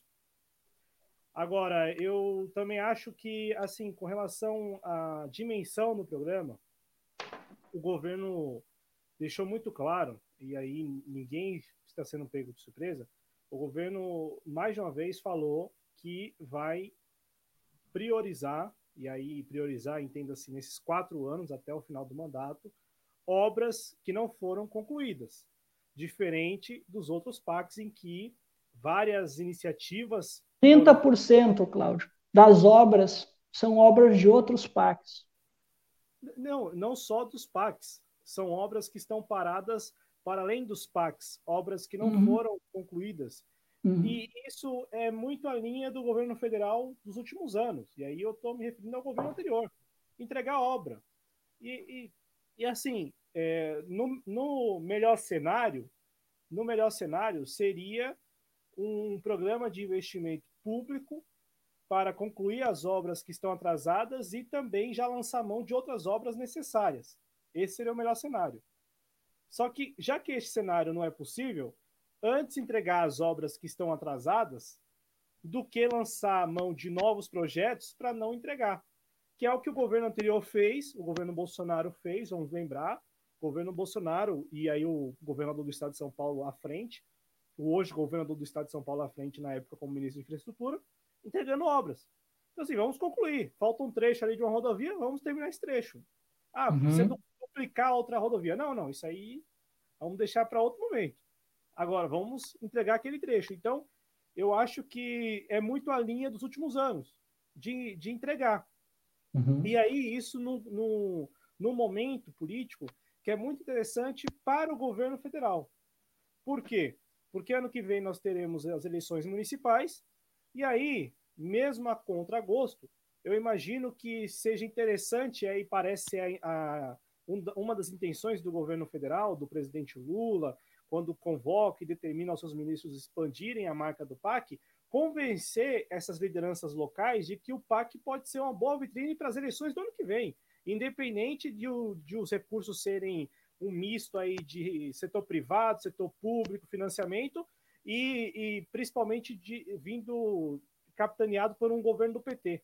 Eu acho que no final das contas o cálculo é esse: o cálculo é precisamos entregar as obras atrasadas, que é o que nós podemos fazer, porque é, eu fui aqui e quero pegar daqui a pouco os slides que foram apresentados em 2020 lá no Pro Brasil, né, que, que foi uma tentativa do governo Bolsonaro de emular o PAC, né? Só, só uhum. que ali, assim, ali, tanto é que não, não, vingou, e quem estava à frente era o Walter Braga Neto, ele que apresentou os slides lá.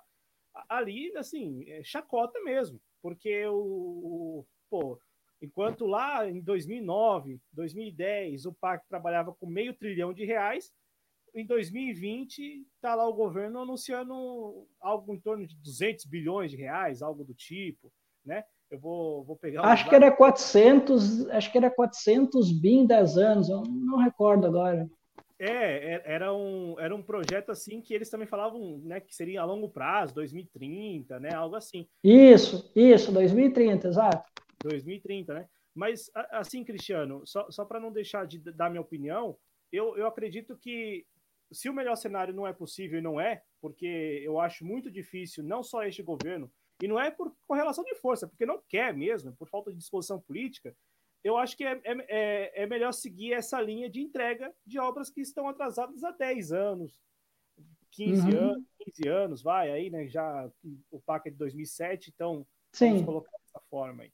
Então, acho que o governo vai por esse caminho que é interessante politicamente para o governo e também acho que corrigindo um erro, como eu falei no início, corrigindo um erro que eles notaram depois do impeachment da Dilma, de que, olha, pô, nós, nós temos vários programas. As pessoas, mesmo com esses programas, votam contra nós, estão dispostas a irem às ruas contra nós? Não. E agora acho que vai ser diferente. Me parece que a proposta, pelo menos com relação à marca, é diferente. A marca uhum. PAC é do Lula, do Lula, Lula PAC, PAC Lula, uma coisa só. Isto inclui é, principalmente as obras que vão ser tocadas agora no segundo semestre nas cidades, nas cidades. E aí eu acho que é, é aí que o, o, Lula quer chegar. O Lula quer uhum. chegar nas cidades, onde as pessoas estão vivendo e onde as pessoas estão vendo as obras acontecerem sem saber que, ó, trata-se do PAC, do Lula. Só foi possível porque ele voltou. Eu acho que é essa relação que o Lula quer estabelecer. Tanto é, Cláudio, complementando a informação que tu está dizendo, tanto é que o maior volume de investimentos do PAC, que são 610 bilhões, é para cidades sustentáveis e resilientes, né? Que aí aborda ali, né? Questão de saneamento básico, mobilidade urbana, o Minha Casa Minha Vida, que não poderia fi ficar de fora, né? Então, assim, o maior volume de recursos é concentrado ali, né, nas cidades sustentáveis e resilientes, não é por acaso.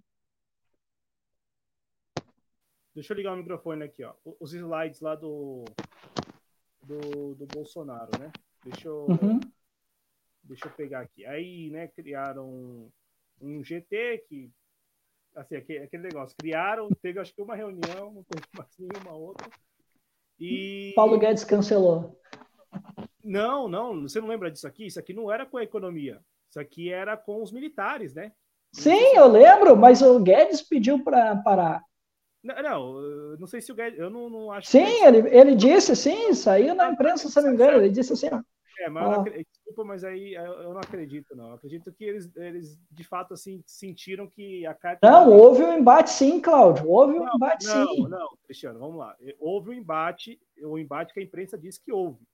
Sim. Agora, agora é, entre. Desculpa, eu posso discordar e não acreditar no que a imprensa está falando. Ah, rolou um embate entre neoliberais e militares e os militares perderam. Não, eu não acho. Não vi dessa forma naquela época, até porque o programa também era um, um tanto neoliberal. Pô, era só concessão, só concessão. Sim, era privado. Era concessão privada só. Se, se contrapor a um projeto de concessão e privatização? Não, não, isso aí, na época, já me cheirou meio esquisito. Mas é, é, é só para não deixar de lembrar que houve uma tentativa, e aí o que a gente viu depois foi o governo Bolsonaro entregando obras, que é o que me parece que vai ocorrer agora com a iniciativa do governo Lula. Agora, Cristiano, sobre o, os valores, você falou assim que ah, é, é, é, é, óbvio, e aí eu acho que não é nem não, não é demérito a ninguém, também não é demérito ao governo, é, jogar para o alto, né? Então, assim, uhum o Lula ainda fala assim: ah, se o, se o Haddad abrir a mão, chega a 2 trilhões. Tá, mas qual é a parcela do governo, qual é a parcela do, do orçamento? E está muito claro que não é. E de onde é que saiu tanto dinheiro assim, já que eles estavam dizendo que estava ruim, que precisava cortar? De onde é que saiu todo esse dinheiro aí? Do então, nada? Mas, mas, esse dinheiro, mas, esse dinheiro, de novo, não é, é a longo prazo. Por exemplo, eu fui uhum. pegar os números aqui do parque. É até 26, né? É, exatamente, é 26. E, e tem Isso. coisa para além de 26. Sim, que... exatamente esse é o ponto que eu queria tocar. Pode ir lá. É, não, a gente toca nisso aí depois. É que, é que, assim, que é a cereja do bolo, né? Ah, não, é, é, é que assim, o, o, governo Lula, ele tem. O Lula voltou, é, e de fato, assim, o, o, o presidente Lula, ele tem ideias que ele não, não conseguiu amadurecer, mas ele sabe que, bom, daqui, daqui a um ano ele tem que estar em eleição, e daqui a três anos ele tem que estar em eleição de novo. Então, assim, é, entre pensar a longo prazo, estabelecer um prazo bem longo mesmo e trabalhar com cifras que aí sim po poderia chamar a atenção de todos nós, por exemplo, ah, um PAC de 4 trilhões de reais, mas há 10 anos. Agora, 1,7 trilhão em quatro anos, ah, não é possível? Bom, acho que pela parte da União é possível. Talvez uhum. Governo vai ter que convencer é o tal do setor privado, que é o, que é o mesmo dilema que o governo anterior teve que lidar quando apresentava as tais carteiras de investimento. Então, assim, falava assim, ah, falava, o, o próprio Paulo Guedes chegou a falar, em, e o próprio também Tarcísio Gomes, eles falaram algumas vezes de um trilhão de reais de investimento. Mas aí, dez, daqui 10 anos, contando com o setor privado, contando com o abstrato, contando com aquilo que não, não tem pé na realidade.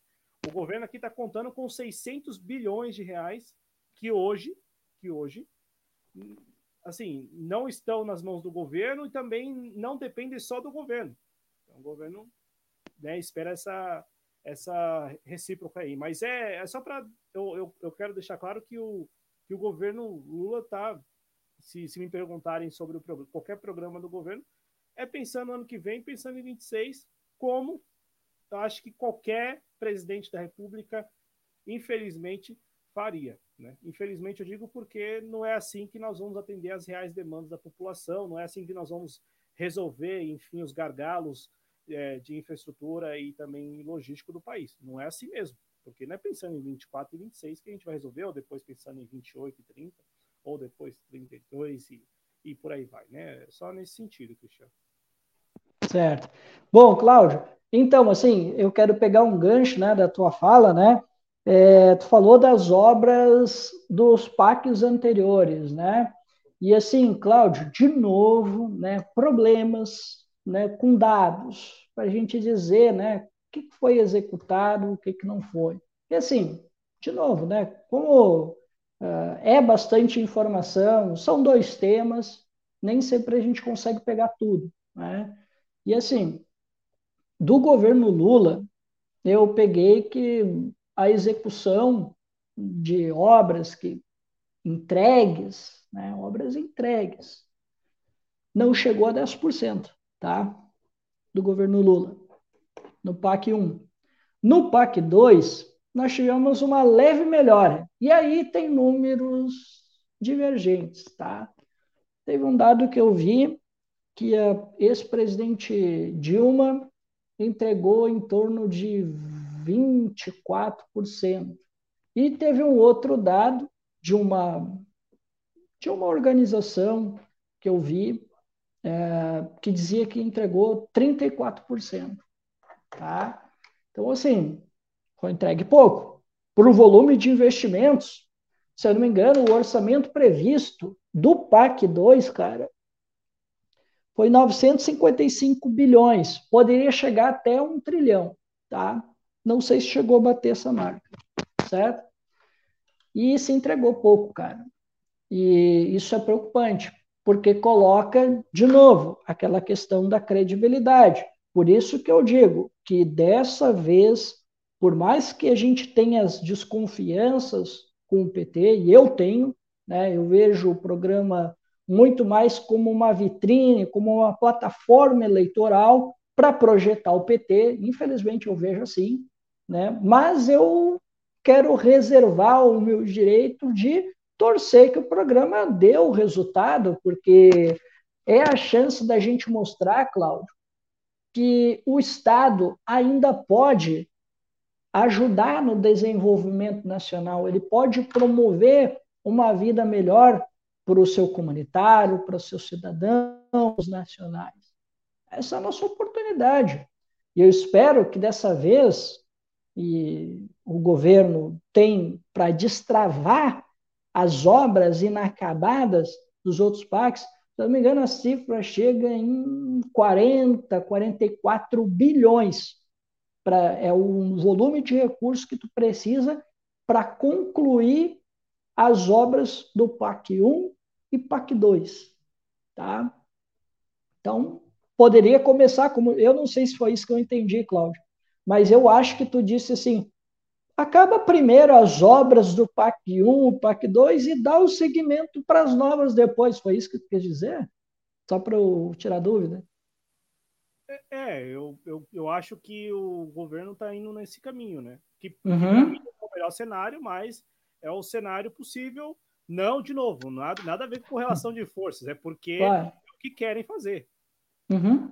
Tá, vamos lá. Uh, não, e aí, Cláudio, como a gente estava dizendo, dava para fazer nesse ponto que tu está dizendo, entrega aquilo que faltou e começa a dar o pontapé inicial para as outras obras, porque sim, é um volume grande, a gente sabe que obras públicas dá um problemão, vide os PACs que a gente viu, que infelizmente a gente viu é, as empreiteiras sempre pedindo um aditivo aqui, aditivo ali, e aí, quando a gente ia ver, a obra era interminável, né? Então, também tem esse ponto. Inclusive, eu falei isso lá na minha participação, lá na, no Brasil Grande, né? Que, que é o, o canal lá do, do, do, do Túlio, né? Do Túlio também, que o Túlio faz parte, né? Mas o presidente é outro, né? Esqueci o nome dele. Cara, tá me dando uns esquecimentos agora. Miguel Brito. Miguel Brito, isso.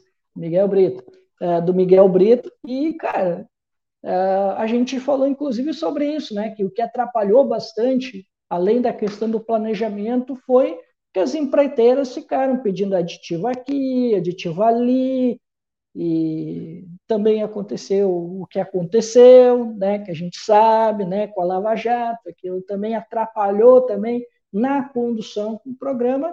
Então, assim, por mais que a gente tenha as nossas reservas com relação às cifras, né? Claro que é uma previsão, o governo não está batendo o martelo, não, ó, é isso aqui, é uma previsão, né?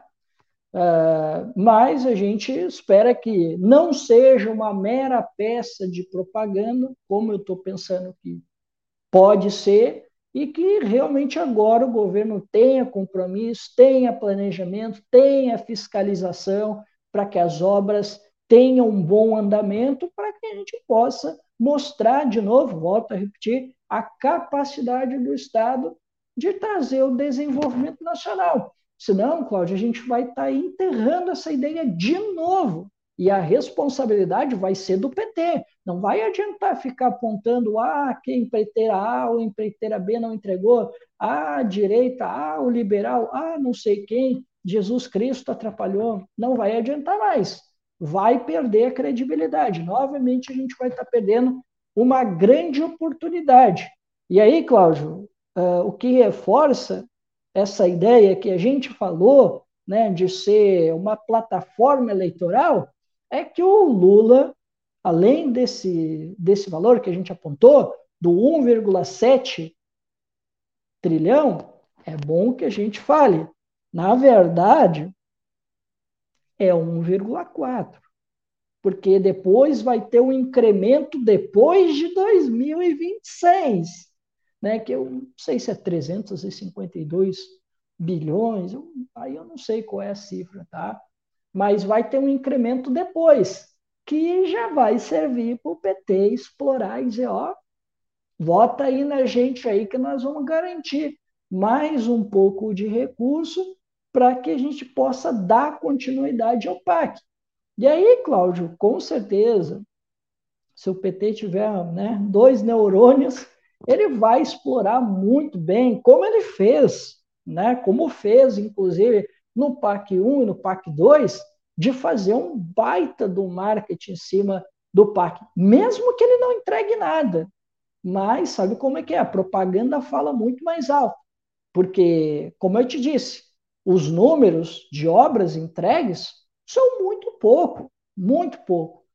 Então, vai ter que investir muito em propaganda, caso né, não o PT faça lambança, para poder vender com um programa bom. Então, assim, Cláudio, eu fico na torcida, espero que o PT tenha compromisso com o país e dessa vez faça a coisa bem feita porque é uma oportunidade tanto da gente mostrar que sim, o setor público pode ainda entregar, o Estado tem essa capacidade de poder entregar uma, uma melhor qualidade de vida para os seus nacionais. Mas, Cláudio, tem mais outros pontos que eu quero tocar para a gente encerrar, mas eu vou passar a palavra para ti. Não, não, eu vou deixar tu falar um pouquinho e depois eu, eu concluo. Não, não, é, eu já, já consegui expor aqui o que, eu, o que eu penso a respeito do programa e, e da limitação não só deste programa, mas do que foi proposto recentemente. Não é comparando, mas a gente e a, o número é 300 bilhões mesmo, como eu falei, é, uhum. do, do, governo anterior, naquele programa bem, bem mal apresentado. Uhum. E, assim, em resumo, eu, eu, eu entendo. É, esse ponto da empreiteira, para mim, nunca foi assim tão relevante dos aditivos, porque é assim aqui na Índia, na China, em qualquer lugar do mundo. Isso não é. Não, não me parece ser relevante o suficiente para atrasar uma obra, para impactar num projeto. Eu, eu, eu sempre acreditei e, e, e vejo e vejo nas pequenas obras que o meu município faz, me parece que falta mesmo, não é o, o projeto ali, o projeto do arquiteto do, ou do engenheiro. Não é, não é isso que falta. Falta é uma linha condutora mesmo, sabe? Uma espinha dorsal uhum. para falar assim, este projeto ele está ligado a este, que está ligado a este. É, é, falta essa sinergia, que é o que eu, eu vejo nesse PAC. Eu acho que esse PAC, o terceiro, ele traz essa, essa sinergia diferente dos outros também. Por que ele traz uhum. essa sinergia? Porque é o que o, estamos comentando aqui, o governo quer trabalhar com, os, com as lideranças, enfim, com uhum. os políticos locais. Não são obras que são, são planejadas e pensadas em Brasília. Estamos tratando uhum. agora, diferente das obras do passado, de obras que já estão sendo tocadas nos municípios e que vão contar com recursos do PAC. Por isso que, como falei aqui, trata-se de uma estratégia política até bem interessante no, neste momento, pensando na eleição do ano que vem e também em 2026. Agora, com relação às cifras, é, eu entendo que possa gerar aí, nossa, desconfiança, mas eu acho que é plenamente possível o governo, em, até 2026, é, reunir esse quase 2 trilhões de reais, uhum. ou quase o que foi colocado ali como 1,7 trilhão eu não acho tão impossível assim. Acho também que o, o governo, a partir do momento em que topa essa agenda neoliberal de contra-reformas e também de arcabouço fiscal, ele dá uma mais que uma sinalização para tal iniciativa privada de entrar nesse tipo de programa que, no final das contas, não vai resolver, como falei aqui, os nossos gargalos, mas vai entregar obras. Até uhum. eu acho que dá para se esperar, sim, deste governo, uma taxa maior de entrega de obras, porque as obras uhum. já estão bem encaminhadas. São obras de sim. uma década, de mais de uma uhum. década. Então, assim, não, não é. É, como é porque tem as obras em andamento, né? Nessas cinco, cinco mil e poucas, tem as obras paradas, né? E tem aquelas em andamento, né? É, que, que eu acho que é o. Eu acho não, é o foco do PAC dessa vez. Isso. Diferente do PAC 1 e 2, em que havia o foco em projetos para aí se iniciar as obras. Desta vez o foco é nas obras que já estão em andamento.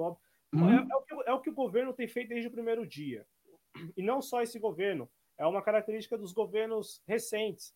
O, até o Temer teve um momento de entrega de obras. Sim. Para a gente entender como o governo federal.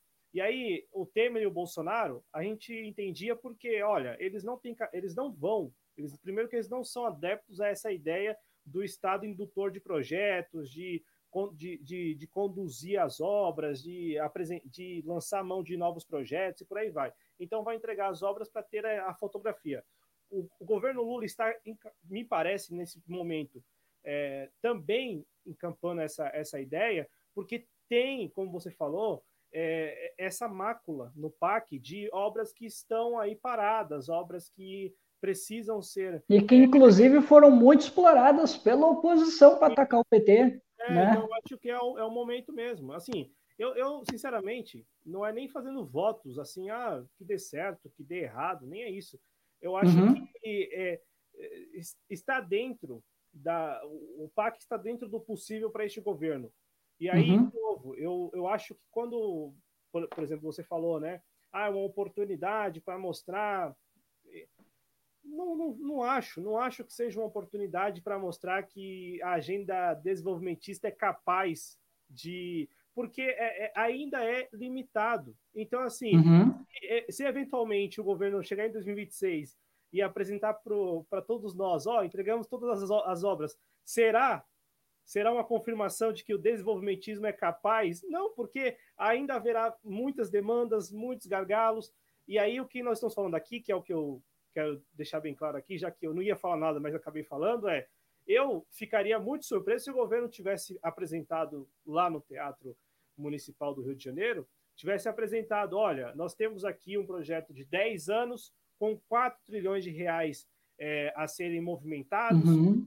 Aí sim, porque aí nós estaríamos falando de um projeto a longo, a longo prazo e pensando em resolver os gargalos. O que nós estamos vendo aqui, e aí eu não vejo nenhum mal nisso, porque eu acho que é o Lula, mas poderia ser qualquer outro quadro da chamada centro-esquerda ou da esquerda, lá na, na, na posição dele, pensando em 20, 24 e 26, que é o, o que ele precisa pensar, porque senão, ué, senão sequer essas obras poderão ser entregues, ou, enfim, eu não, não eu, eu, eu, eu não é nem fazendo voto, mas assim, é um, é um projeto que volta corrigindo erros, como eu falei aqui, principalmente de, de imagem, do tipo, uhum. ó, se a, tua, se a tua escola aí tá passando por reforma, é porque o PAC. Se a sua rua está sendo asfaltada, é o PAC. Eu acho que isso vai, vai se popularizar de, popularizar de tal forma agora nesse segundo semestre, porque o governo está apostando mesmo nos prefeitos, comprando a ideia do PAC e tal, que a gente vai ver isso aí, assim, se popularizar mesmo. Eu acho bem comum, assim, placas por aí de obras com o PAC lá, com o logo do PAC, uhum. que é algo que a gente é, via, mas muito pouco nos, nos, governos da Dilma, que é o que eu lembro, assim, né? Uhum. Lembro mesmo, mas assim, da Dilma, não via muito, assim, a, a ideia de a, sua, a obra da sua rua tem a ver com esse programa que é do governo federal, sabe? E acho que é bem-vinda essa iniciativa, porque, ué, se lá atrás fizeram a avaliação de que isto teria sido parte da, da, da reação da população ao governo, tipo assim, de não compreender. Eu lembro que havia muita essa discussão, né? O, o, povo não compreendeu a importância do PT no governo, o povo não compreendeu os programas que o PT lançou mão, e, e eu acho que agora o governo está fazendo de tudo para a população ter ciência, talvez não consciência, mas ciência, de que se a obra da tua rua está ocorrendo é porque o PAC está por trás. Se a, a, como aqui em São Paulo, se vai sair, e isso não é nada demais, não é nada demais, porque já há trilhos até Campinas, não tem nada demais aí. Mas se sair nesses próximos três anos, é o PAC do Lula por trás. E aí, de novo, não vejo aí o desenvolvimentismo, porque vai, vai, vai, vai, talvez vai resolver localmente um, um pequeno gargalo que exista, mas nada além disso. Agora, uhum. 4 trilhões com um projeto, por exemplo, de ferrovias, como a gente tem visto na Índia, uhum. que aí é a longuíssimo prazo, de interligar o país todo. Que inveja da Índia, hein? Hã? Inclusive hoje, que inveja da Índia, inclusive não, hoje não. colocaram lá né, um, uma. Um, oi? no polo sul da lua, os caras chegaram. Esse, no, no lado escuro da lua. Não, é, é, e tem isso, né? Porque é, é, o segundo país que chega no lado escuro da lua, China e Índia, e é, a primeira, e é o primeiro país que chega no polo sul da lua. Uhum. Então, assim, é, não, e, e, é inveja, porque. Investimento pesado, né? Na, no setor aeroespacial, né? Sim, e os ingleses estão mordidos, né? Porque os ingleses não têm e aí já tem. Mas, ô Cristiano, devolvo a palavra a você, porque é isso. Eu acho que não dá nem para afirmar isso. Ah, não, o governo está tendo a oportunidade de mostrar que o desenvolvimentismo pode. Porque eu não vejo o. É, Cláudio, esse... tá. Vamos lá, tá, assim. Não, eu não estou dizendo que é uma oportunidade do desenvolvimentismo, eu estou dizendo que é uma oportunidade de mostrar que o Estado ainda pode dar uma resposta com relação a investimento público. É isso. É isso que eu estou dizendo.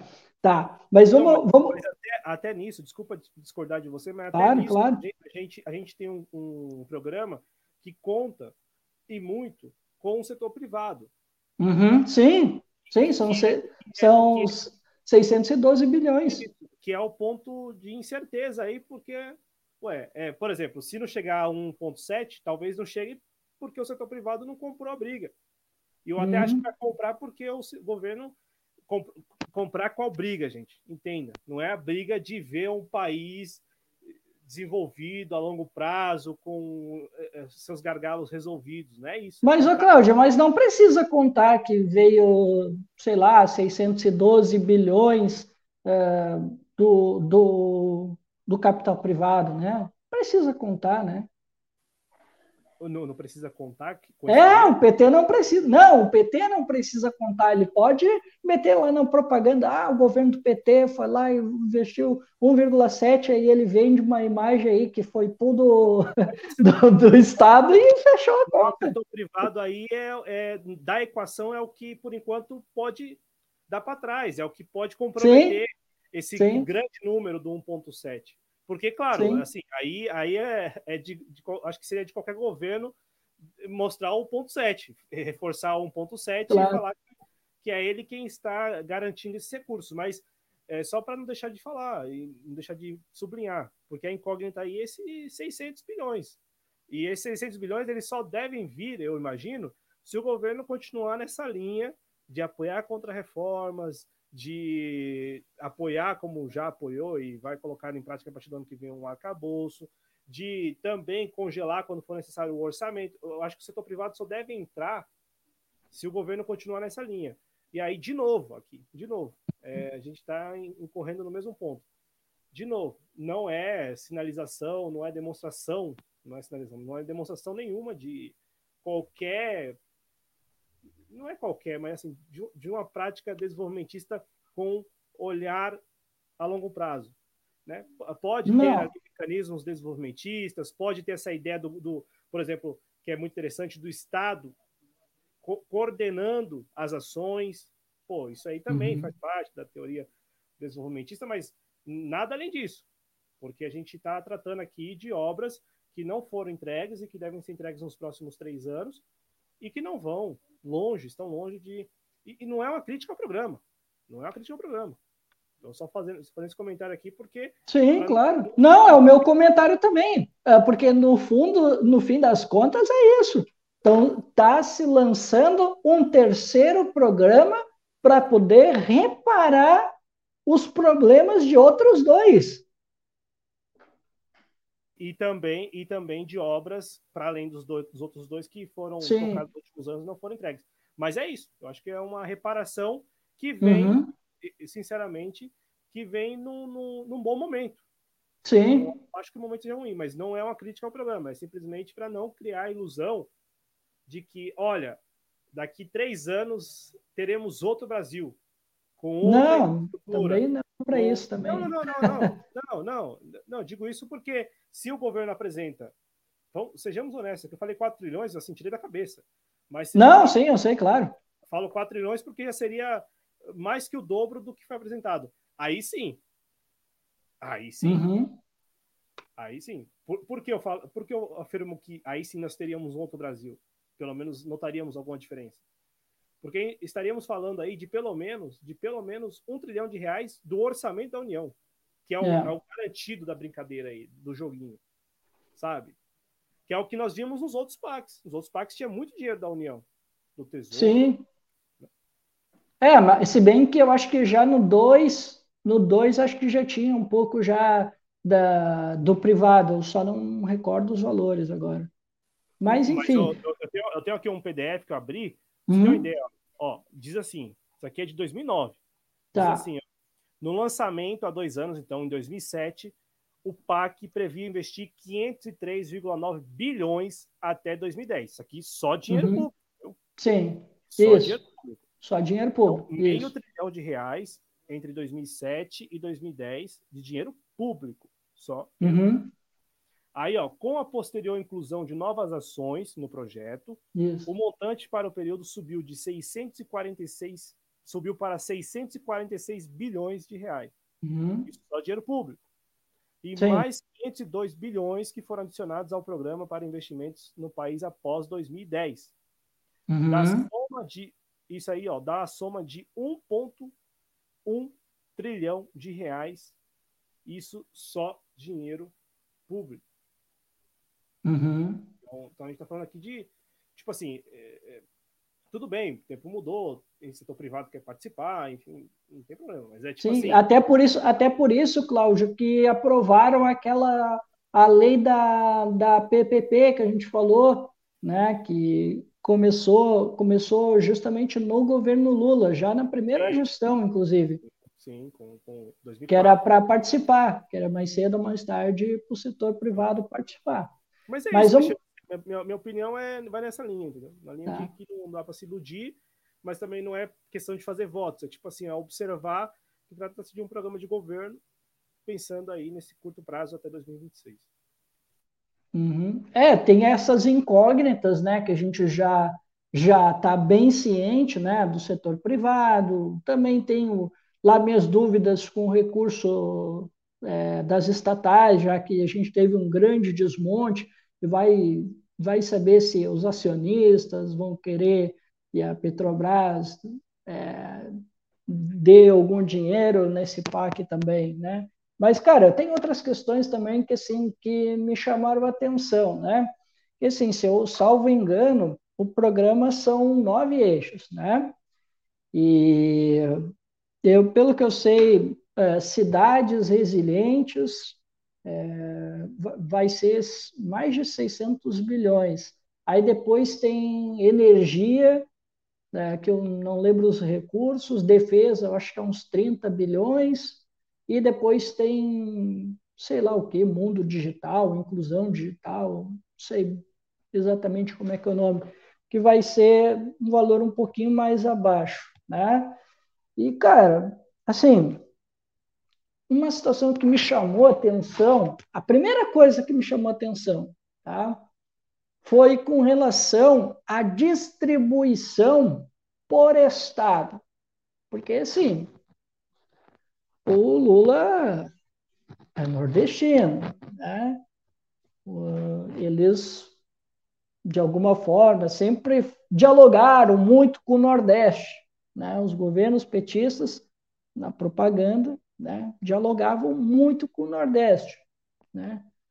E aí eu olhei os recursos por estado e eu vi ali os três primeiros são estados do Sudeste é, Rio de Janeiro, é, São Paulo e Minas Gerais, né? São os maiores recursos. Daí depois vem Sergipe, né? E Bahia, eu acho que é o quinto colocado, né? Mas me chamou a atenção isso aí, Cláudio. Eu digo, por, que, que, os, por que, que esses estados estão entre aqueles que vão receber a fatia maior?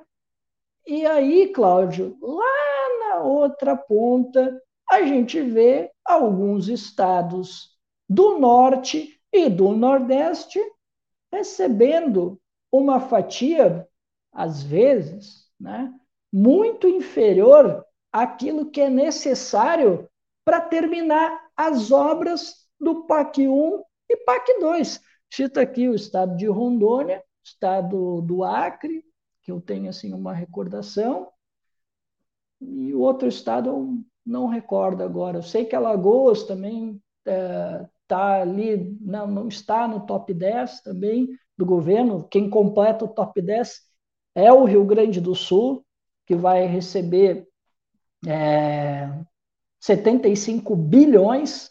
Santa Catarina vai receber, se eu não estou enganado, 48 bilhões, e inclusive deu queixa né, dos catarinenses, acharam muito pouco o valor para Santa Catarina. Paraná também foi contemplado bastante, também vai receber um recurso bastante interessante, melhor do que o do Rio Grande do Sul, inclusive. Será que é para atender a Janja? Será que é para atender a Gleice?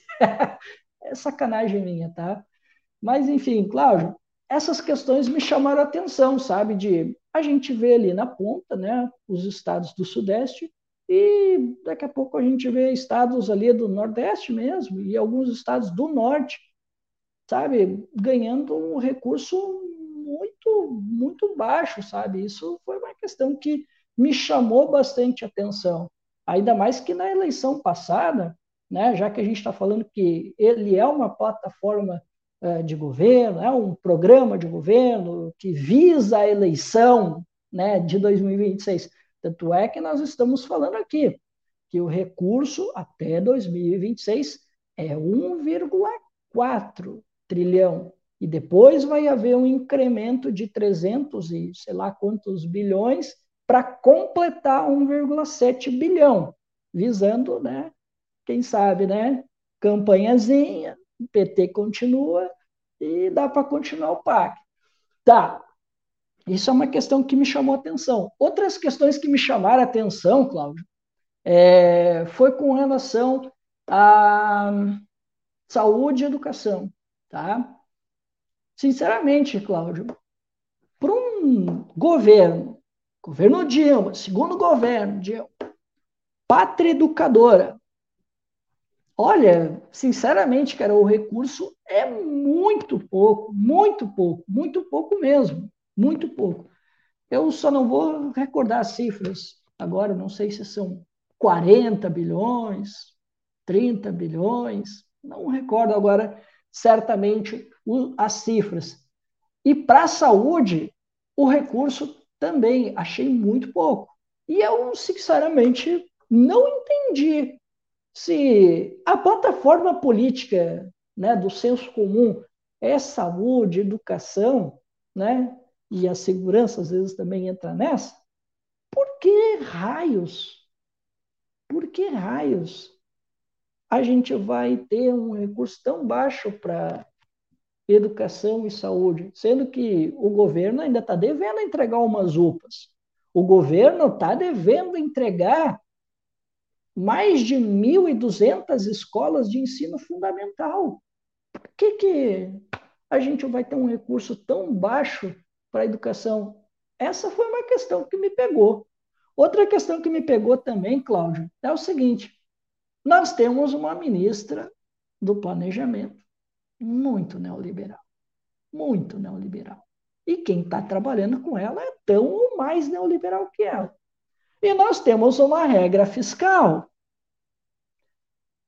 Cláudio, no cenário que daqui a pouco não vai, não dá legal, o governo não vai fazer o superávit, tem a regra fiscal, não vai dar para fazer um investimento aqui, acolá. Como é que vai cumprir esse programa?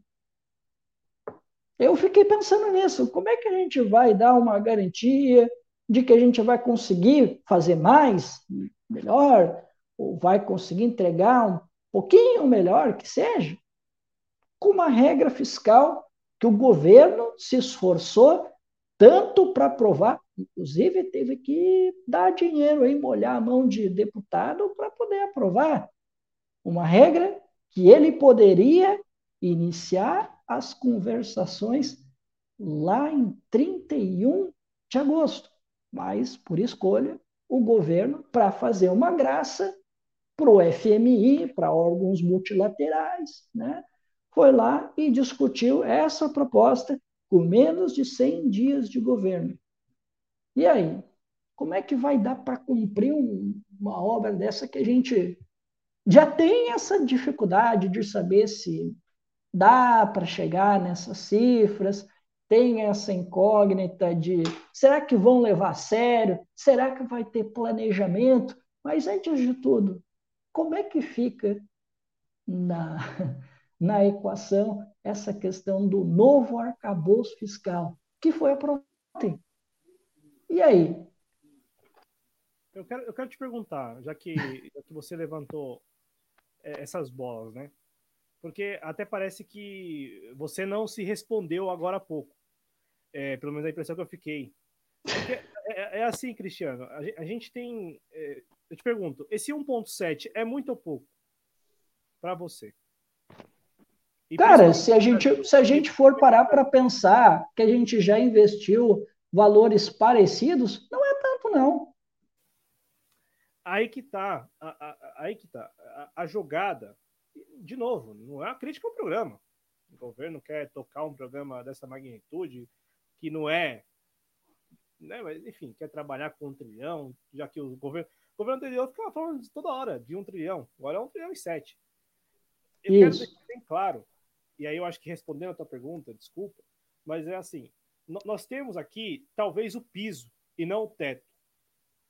E nesse cenário uhum. em que isso é o piso, por exemplo, as unidades escolares que você se referiu agora há pouco, elas não serão construídas porque não é a proposta deste programa. Não serão construídas porque, bom, é melhor para este governo, e parece que é também interessante para a sociedade, encerrar, terminar, concluir as obras de unidades que estão aí é, em, é, esqueletos das obras parados aí e tal, do que construir outras escolas. Isso vale uhum. para as UPAs, isso vale para tudo no programa. E se este é o piso, eu aqui, desculpa, eu posso estar sendo muito arrogante. Desculpa mesmo. Mas se este é o piso, isso aí vai ser cumprido facilmente. Mas, de novo, os gargalos, de novo, as demandas, de novo, acho que é, é, esse é o exercício que é, todos nós, da a sociedade, deve se fazer. Porque a partir do momento em que o governo lança a mão desse, desse projeto, colocando já que é até 2026, parece que não há possibilidade nem de expandir o programa, dá a impressão que não é para além disso. E eu, de novo, insisto, esse valor é muito ou pouco. Acho que se eu perguntar para várias pessoas, vão falar isso que você disse. Não, perto do que já investimos e perto do que precisamos, é pouco.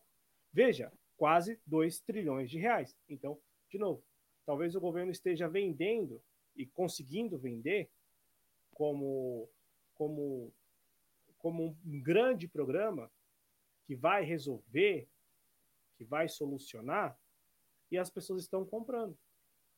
De novo, nada contra o programa, mas é só para tomar esse cuidado, porque 2026 é logo ali, as obras.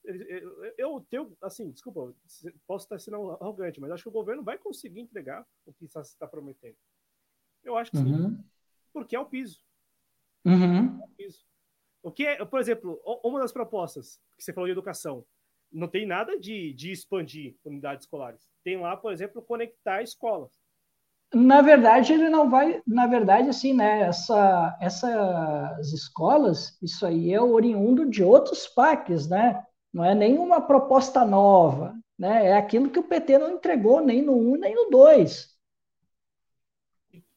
E que não, não, pare, não parece que vai entregar agora, porque, como eu dizia. Ô, Cláudio, aí eu acho que a gente. Aí eu acho que a gente concorda, porque quando eu vi essas cifras, eu, a primeira coisa que eu pensei assim não, então tá, então o que, que eu posso estar tá pensando? Para o PT, ah, ele teve ali o slogan 2015, Pátria Educadora, só que a educação não importa. O que, que o PT quer? Ele quer entregar obra pública, porque obra pública todo mundo enxerga. Todo mundo enxerga. E dá voto. Dá voto. E, e de novo, só para não, não, deixar isso aqui solto, tem lá conectividade das escolas. Uhum. Tá? É muito importante. Escolas e postos de saúde, né? Saúde. Isso, tá. que, é, que é essa da digitalização e sei lá o quê. É, mas está na escola. Tá na Isso. Educação, quer dizer, tá na, Isso. É, Exato. Está entre os, tá lá dentro dos 45 bilhões. Uhum. Como é está a escola? Ou construir mais escolas? Essa é a pergunta. Essa é a pergunta. Então, então assim, de novo, não é, não é, eu não, eu, eu vejo que o governo está fazendo a parte dele é um programa pensado em ano que vem, em 2026. Tem nada de errado nisso. Agora, eu, particularmente, e estou tentando fazer esse exercício com todos vocês aqui, não, não consigo vender isso como sendo, olha só, veja como nós temos o Estado indutor do desenvolvimento, o Estado. Não, temos aí alguns princípios desenvolvimentistas, mas nada além disso. Que é a crítica que fazemos aqui quase toda semana ao Ministério da Indústria, com esse conceito aí de neoindustrialização. É isso. Nada é, é. não é o que se pinta, não é o que se uhum. fala. Só isso. É, só que a gente, só que assim, né, Cláudia, é que a gente é viciado em política, a gente fica acompanhando essa droga desgraçada. Só que assim, existe uma coisa que é muito mais forte do que a nossa militância, o nosso programa, que é, é a propaganda. A propaganda é forte, né, cara? E aí, às vezes, é, é tipo é tipo a gente estava falando agora há pouco, né? O candidato outsider, ele não é outsider. Ele foi deputado, ou ele veio de família política, ou ele sempre esteve na política, só que a propaganda transformou ele em algo novo. Não, ele é novo, ele é antissistema, né? mas não é, né? Mas a propaganda é mais forte. A gente pode estar dizendo aqui, ah, o volume não é tão alto, na verdade ele vai estar só cumprindo uma formalidade com, com o PAC 1, PAC 2, mas daqui a pouco uma propaganda muito bem investida, muito bem feita, vende como algo novo, algo revolucionário, que fez com que o Estado fizesse algo gigantesco, que nunca visto na história do, do, do Brasil, sei lá como é que o Lula fala, mas enfim, é por aí. É, nunca antes na história desse país, né? Isso, nunca na história desse país. E também, assim, desculpa, eu não tenho nada contra, não tenho nada contra o PT. Não, ele tem que fazer isso. Não, e tá certo, ele tem que fazer isso, é governo. Eu não, eu, eu mesmo não. Eu, de novo, eu só não, não, não vou vender a, a, o PAC como sendo um grande projeto. A salvação da lavoura, né? Como a gente fala aqui no Rio Grande do Sul. É, não, não, não tá longe disso, bem longe. Porque, de novo, se eu perguntar para outra pessoa se é muito ou pouco, assim, eu acho que todo mundo vai falar, não, é pouco. É pouco. Né? E se é pouco, assim, é, eu acho que o governo tem capacidade de cumprir, mesmo com essas uhum. limitações todas, mesmo tendo a Simone Tebet. O que é entregar uma obra de um trecho de um quilômetro numa rodovia? O que é entregar uma obra? Porque, desculpa, os, os projetos são bem menos, bem menos audaciosos do que os projetos do PAC 1 e 2. Estamos falando uhum. de obras que estão paradas e que devem ser entregues nos próximos anos, não é isso? Ô, Cristiano, fica à vontade, senão só tenho a agradecer, cara. É, é, ô, Cláudio, deixa eu só fazer até um parênteses aqui. Inclusive, já vou usar aqui o exemplo, né? Que, assim, a gente precisa falar também de coisas tangíveis, né? Porque, assim, obras, valores, mas e aí? O que, que a gente está enxergando? Porque isso que é importante, né? Por que, que no passado eu gostei do PT, Cláudio? Porque o PT ele fazia uma propaganda e o que o PT dizia na propaganda eu estava enxergando. Isso é importante, isso uh, traz um senso de realidade. E aí eu quero, quero dizer que é importante essa questão da visualização, porque assim, Cláudio, uh, aqui eu, Rio Grande do Sul, eu sei qual é a obra que o PT quer tocar é uma obra que não terminou, é a BR-116, que liga Porto Alegre a Pelotas. Eu sei, está é, ali, está dizendo, e eu sei qual é a obra. Não é, sei lá, ah, o PT vai terminar, é, não sei, uma, a, hidro, a hidroelétrica, de, daí bota ali o nome no estado tal. Cara, eu não faço a mínima ideia de que obra é essa. Agora, por exemplo, a, a, a, essa estrada, tem a BR-116 e tem uma que é a estrada de Pelotas, que acho que é BR-290, perdão. E essa é uma estrada que eu conheço, que eu conheço, eu passei por lá, fui para o Uruguai e tive que passar por ela. Uh, não estava completa ainda, isso foi em 2011, hein? Mas assim, estava a parte que estava que tava feito estava ó um brinco, bonita obra, bonita obra. Até meu irmão que é Bolsonaro elogiou a obra, então a ideia, né? E, mas assim é uma obra que está ali. Uh, tem também a e aí eu vou de novo, né? Quando eu fui ao Uruguai, que a gente foi aqui pela pela Avenida Mercosul, que a gente vai parar lá no, no Uruguai, no Chuí.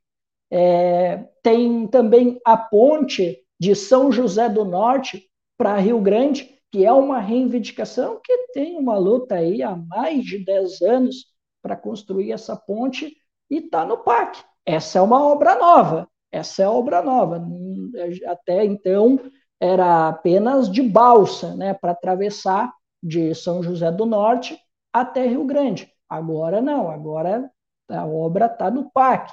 E tem uma. E agora eu só não vou lembrar o município, não, eu acho que é São Gabriel, eu não vou recordar o município, que eles vão dar, dar continuidade àquelas obras, porque assim, nessa região, Bagé, São Gabriel, é, que é a região mais próxima à fronteira com o Mercosul, esses municípios eles sofrem com problemas de estiagem. E aí o PT quer dar continuidade uh, há uma barragem, eu não sei se é São Gabriel, não, recordo agora o município, mas é uma obra que o PT não terminou e que agora está lá no parque de novo, que o PT pretende continuar. Eu só não sei assim, né, a porcentagem, porque eu não conheço o município, aí eu não, não é algo tão tangível para mim como é o caso né, da BR-116, que eu conheço bem, da BR-290, que eu conheço bem, e o caso lá né, de São José do Norte, que é a travessia né, da ponte,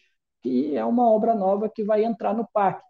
Então, assim, a, a questão da gente ver a dimensão real ela é importante para a gente avaliar os impactos e a gente ver o que, que realmente está sendo realizado e aquilo que se deixou de se realizar.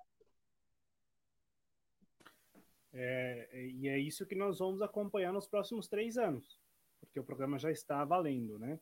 É, tem um, os primeiros editais devem ser lançados agora, em setembro, né? Uhum.